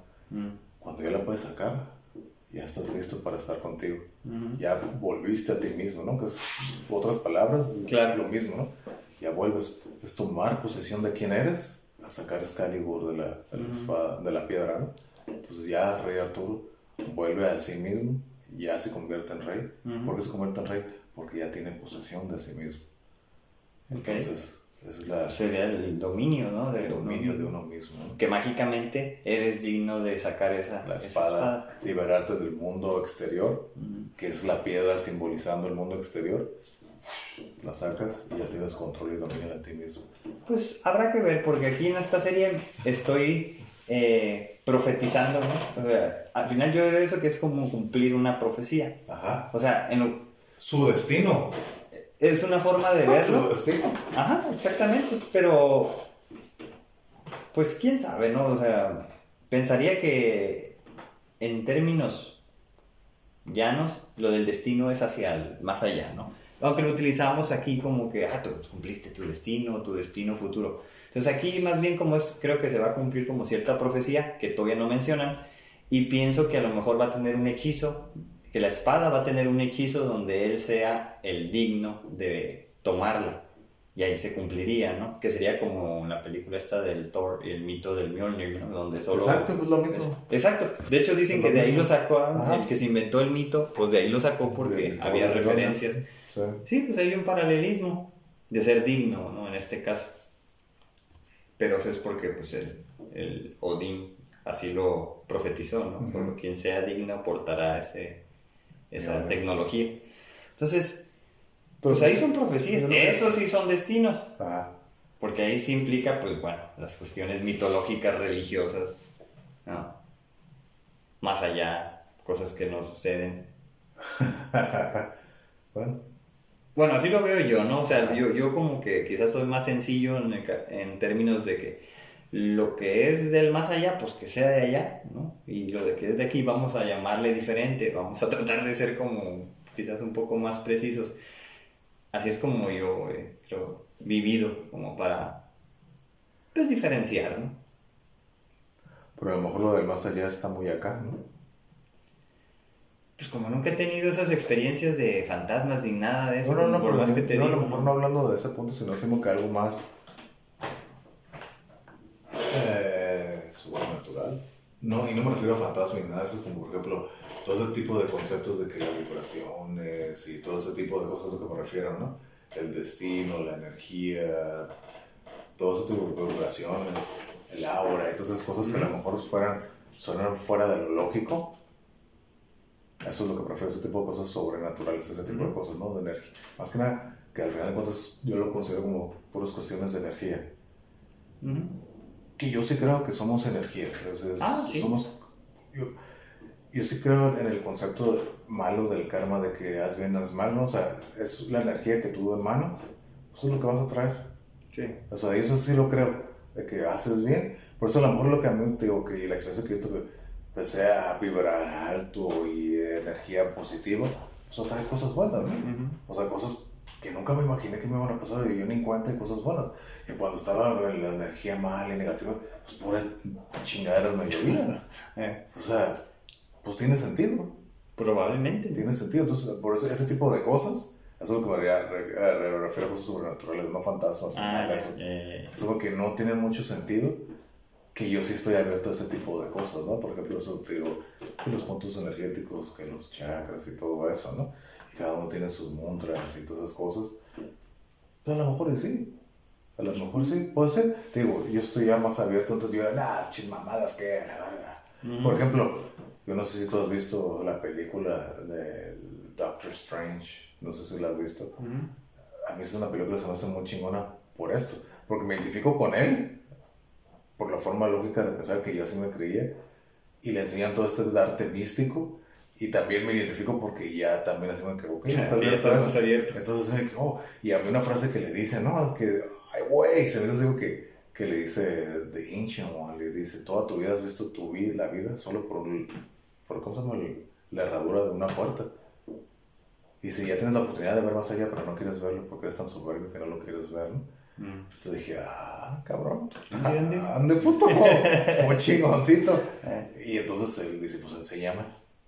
No. Entonces, por eso esa película la veo y la veo y que tiene mucho, me, me, llega mucho, tiene mucho significado para mí, ¿no? Pues es que está simbólica, ¿eh? eh entonces, por eso es que me gusta y creo que también es el poder de la mente, de la voluntad, del carácter, el misticismo. Todo eso es lo que me gusta de esa película. Entonces, y aparte que los efectos ya visualmente está, está entretenida. Ok. Está entretenida, entonces la recomiendo si quieren escuchar cosas similares a esto un moto más chistoso, chusco y divertido, se las recomiendo. Va, sí, sí está suave esa. Pues en conclusión, ¿qué podías eh, dar de todo esto que hemos hablado el día de hoy? Ok, destino, yo no lo creo. Destino, entre comillas, tú te lo generas, ¿no? Tu futuro, tú te lo haces. Tú eres el arquitecto, el, arque, el, arque, el arquitecto de tu destino, de tu futuro. Eso es lo que yo creo. No hay interferencia divina, yo no creo en eso. Yo creo que tú lo haces. Y tienes que, y necesitas ayuda para hacerlo, no puedes hacerlo solo. Eso es lo que yo creo. El karma, yo veo el karma como somos energía. Haces cosas buenas, ahora sí como haces cosas buenas, recibes cosas buenas, haces cosas malas, te va a ir mal. Así Eso es lo que yo creo. En conclusión, esa es mi conclusión. Y esa es como yo, esa es mi opinión. ¿Es la verdad? No. No sé quién tenga la Al respecto, ¿no? No, no sé quién tenga la verdad. Tu verdad, sí. Eso es lo que yo creo. El que diga que tenga la verdad, que chinga a su madre porque no es cierto. Porque no, es cierto. Pues no, pues a menos que me, que me dé fundamentos exactos. Si no, chingas a tu madre. Eso es lo que yo creo. Sí, sí, sí. pues sí. En mi caso, pues igual, ¿no? O sea, yo no, yo no creo en el destino como tal. En, en, el más allá, ¿no? Yo, yo he vivido casi toda mi vida, pues, quizás intentando ser un ejemplo, ¿no? Para mis hermanos o para mi familia. Y si otra gente se puede inspirar, pues adelante, ¿no? Sí. Creo que hasta cierto punto lo he logrado. Y ya, pues con eso ya, ¿no? Es, algo que yo quería hacer. Creo que lo he logrado por las palabras que me dicen, listo. Entonces, lo del karma, pues es similar, o sea, no, tampoco creo que en las reencarnaciones ni nada de eso. Entonces tampoco he practicado el budismo como para liberarme de la rueda esta de las reencarnaciones, ni lo pienso hacer, pero yo creo que en, en el punto en el que estoy, desde hace algunos años, pues estoy bastante contento y satisfecho. Podría decir que, no sé, he cumplido como cierta profecía de lo que yo visualicé de mi futuro cuando estaba más chico. Todavía sigo intentando, todavía tengo mis necesidades por ahí, sobre todo de viajar. Esas son, son necesidades que, que, me gustaría seguir. Ahorita se ve complicado, ¿no? No, ahorita no. ahorita no. Panorama mundial. Sí. No se presta. Exacto. Pero pues básicamente yo sí creo que podemos ser mejores, debemos incluso desde la perspectiva moral, si realmente queremos vivir en un mundo mejor, si queremos tener un mejor país, una mejor ciudad, tenemos que empezar por uno mismo, ¿no? Y este camino no es, no es fácil, es muy difícil, cuesta y es pues quizás un sacrificio viviente, ¿no? Es lo que uno está haciendo pero el resultado vale la pena, ¿no? Entonces, el destino futuro de cada quien no siempre lo vas a, previsualizar ni a conseguir, pero te puedes acercar mucho y muchas cosas buenas van a suceder. Así que yo creo que eso es, como tú lo dijiste, ¿no? Es un camino que hay que seguir, pero no solo porque necesitas apoyo. Y esa es la clave. Sí. Entonces yo creo que esa sería mi conclusión de este tema tan escabroso, tan místico, tan sobrehumano y que quizás nosotros pues lo estamos desechando, ¿no? Para, desde un punto de vista bastante, bastante sencillo y humano. Sí. Sí, y todas las opiniones son bienvenidas. Todos tenemos el derecho a tener nuestras opiniones. Por eso digo, el que diga que tenga la verdad absoluta, que chinga su madre, porque esto creo que es un tema de que está muy difícil, a menos que vengas y me platiques con fundamentos, pero fundamentos, no creencias ni pendejadas de esas. O sea, que vengas y digas con fundamentos. Yo no digo la verdad, yo no lo estoy diciendo, yo solo estoy dando, creo que, y lo dije desde el principio y lo vuelvo a decir ahorita. Estamos dando nuestras opiniones, basado en todo el conocimiento que hemos aprendido a lo largo de nuestras vidas, es lo que estamos diciendo. No estamos diciendo ninguna verdad. Entonces, son nuestras opiniones. Coincidimos que ninguno de los dos creemos en el destino nosotros los dos creemos de que hay que construirlo por ti mismo. Eso es todo. Gente que va a opinar que, que chinguen a su madre nosotros, gracias. que, chingón, gracias. Gente que va a opinar cosas diferentes, estás en tu derecho. personas que van a pensar igual, que bueno también. Aquí nosotros estamos abiertos a opiniones. Y eso es lo que creo que estamos, esto es la idea de toda esta dinámica, escuchar y recibir opiniones, y poder tener una plática a gusto, amena, y eventualmente vamos a hacer alguna dinámica donde vamos a poder alguna interacción. Pero mientras, eso sería todo. Y muchas gracias. Nos vemos en el próximo. Pásenla bien. Sale, estamos viendo. Este fue el capítulo número 4. Estamos aquí pendientes para el próximo capítulo. Vale, nos vemos.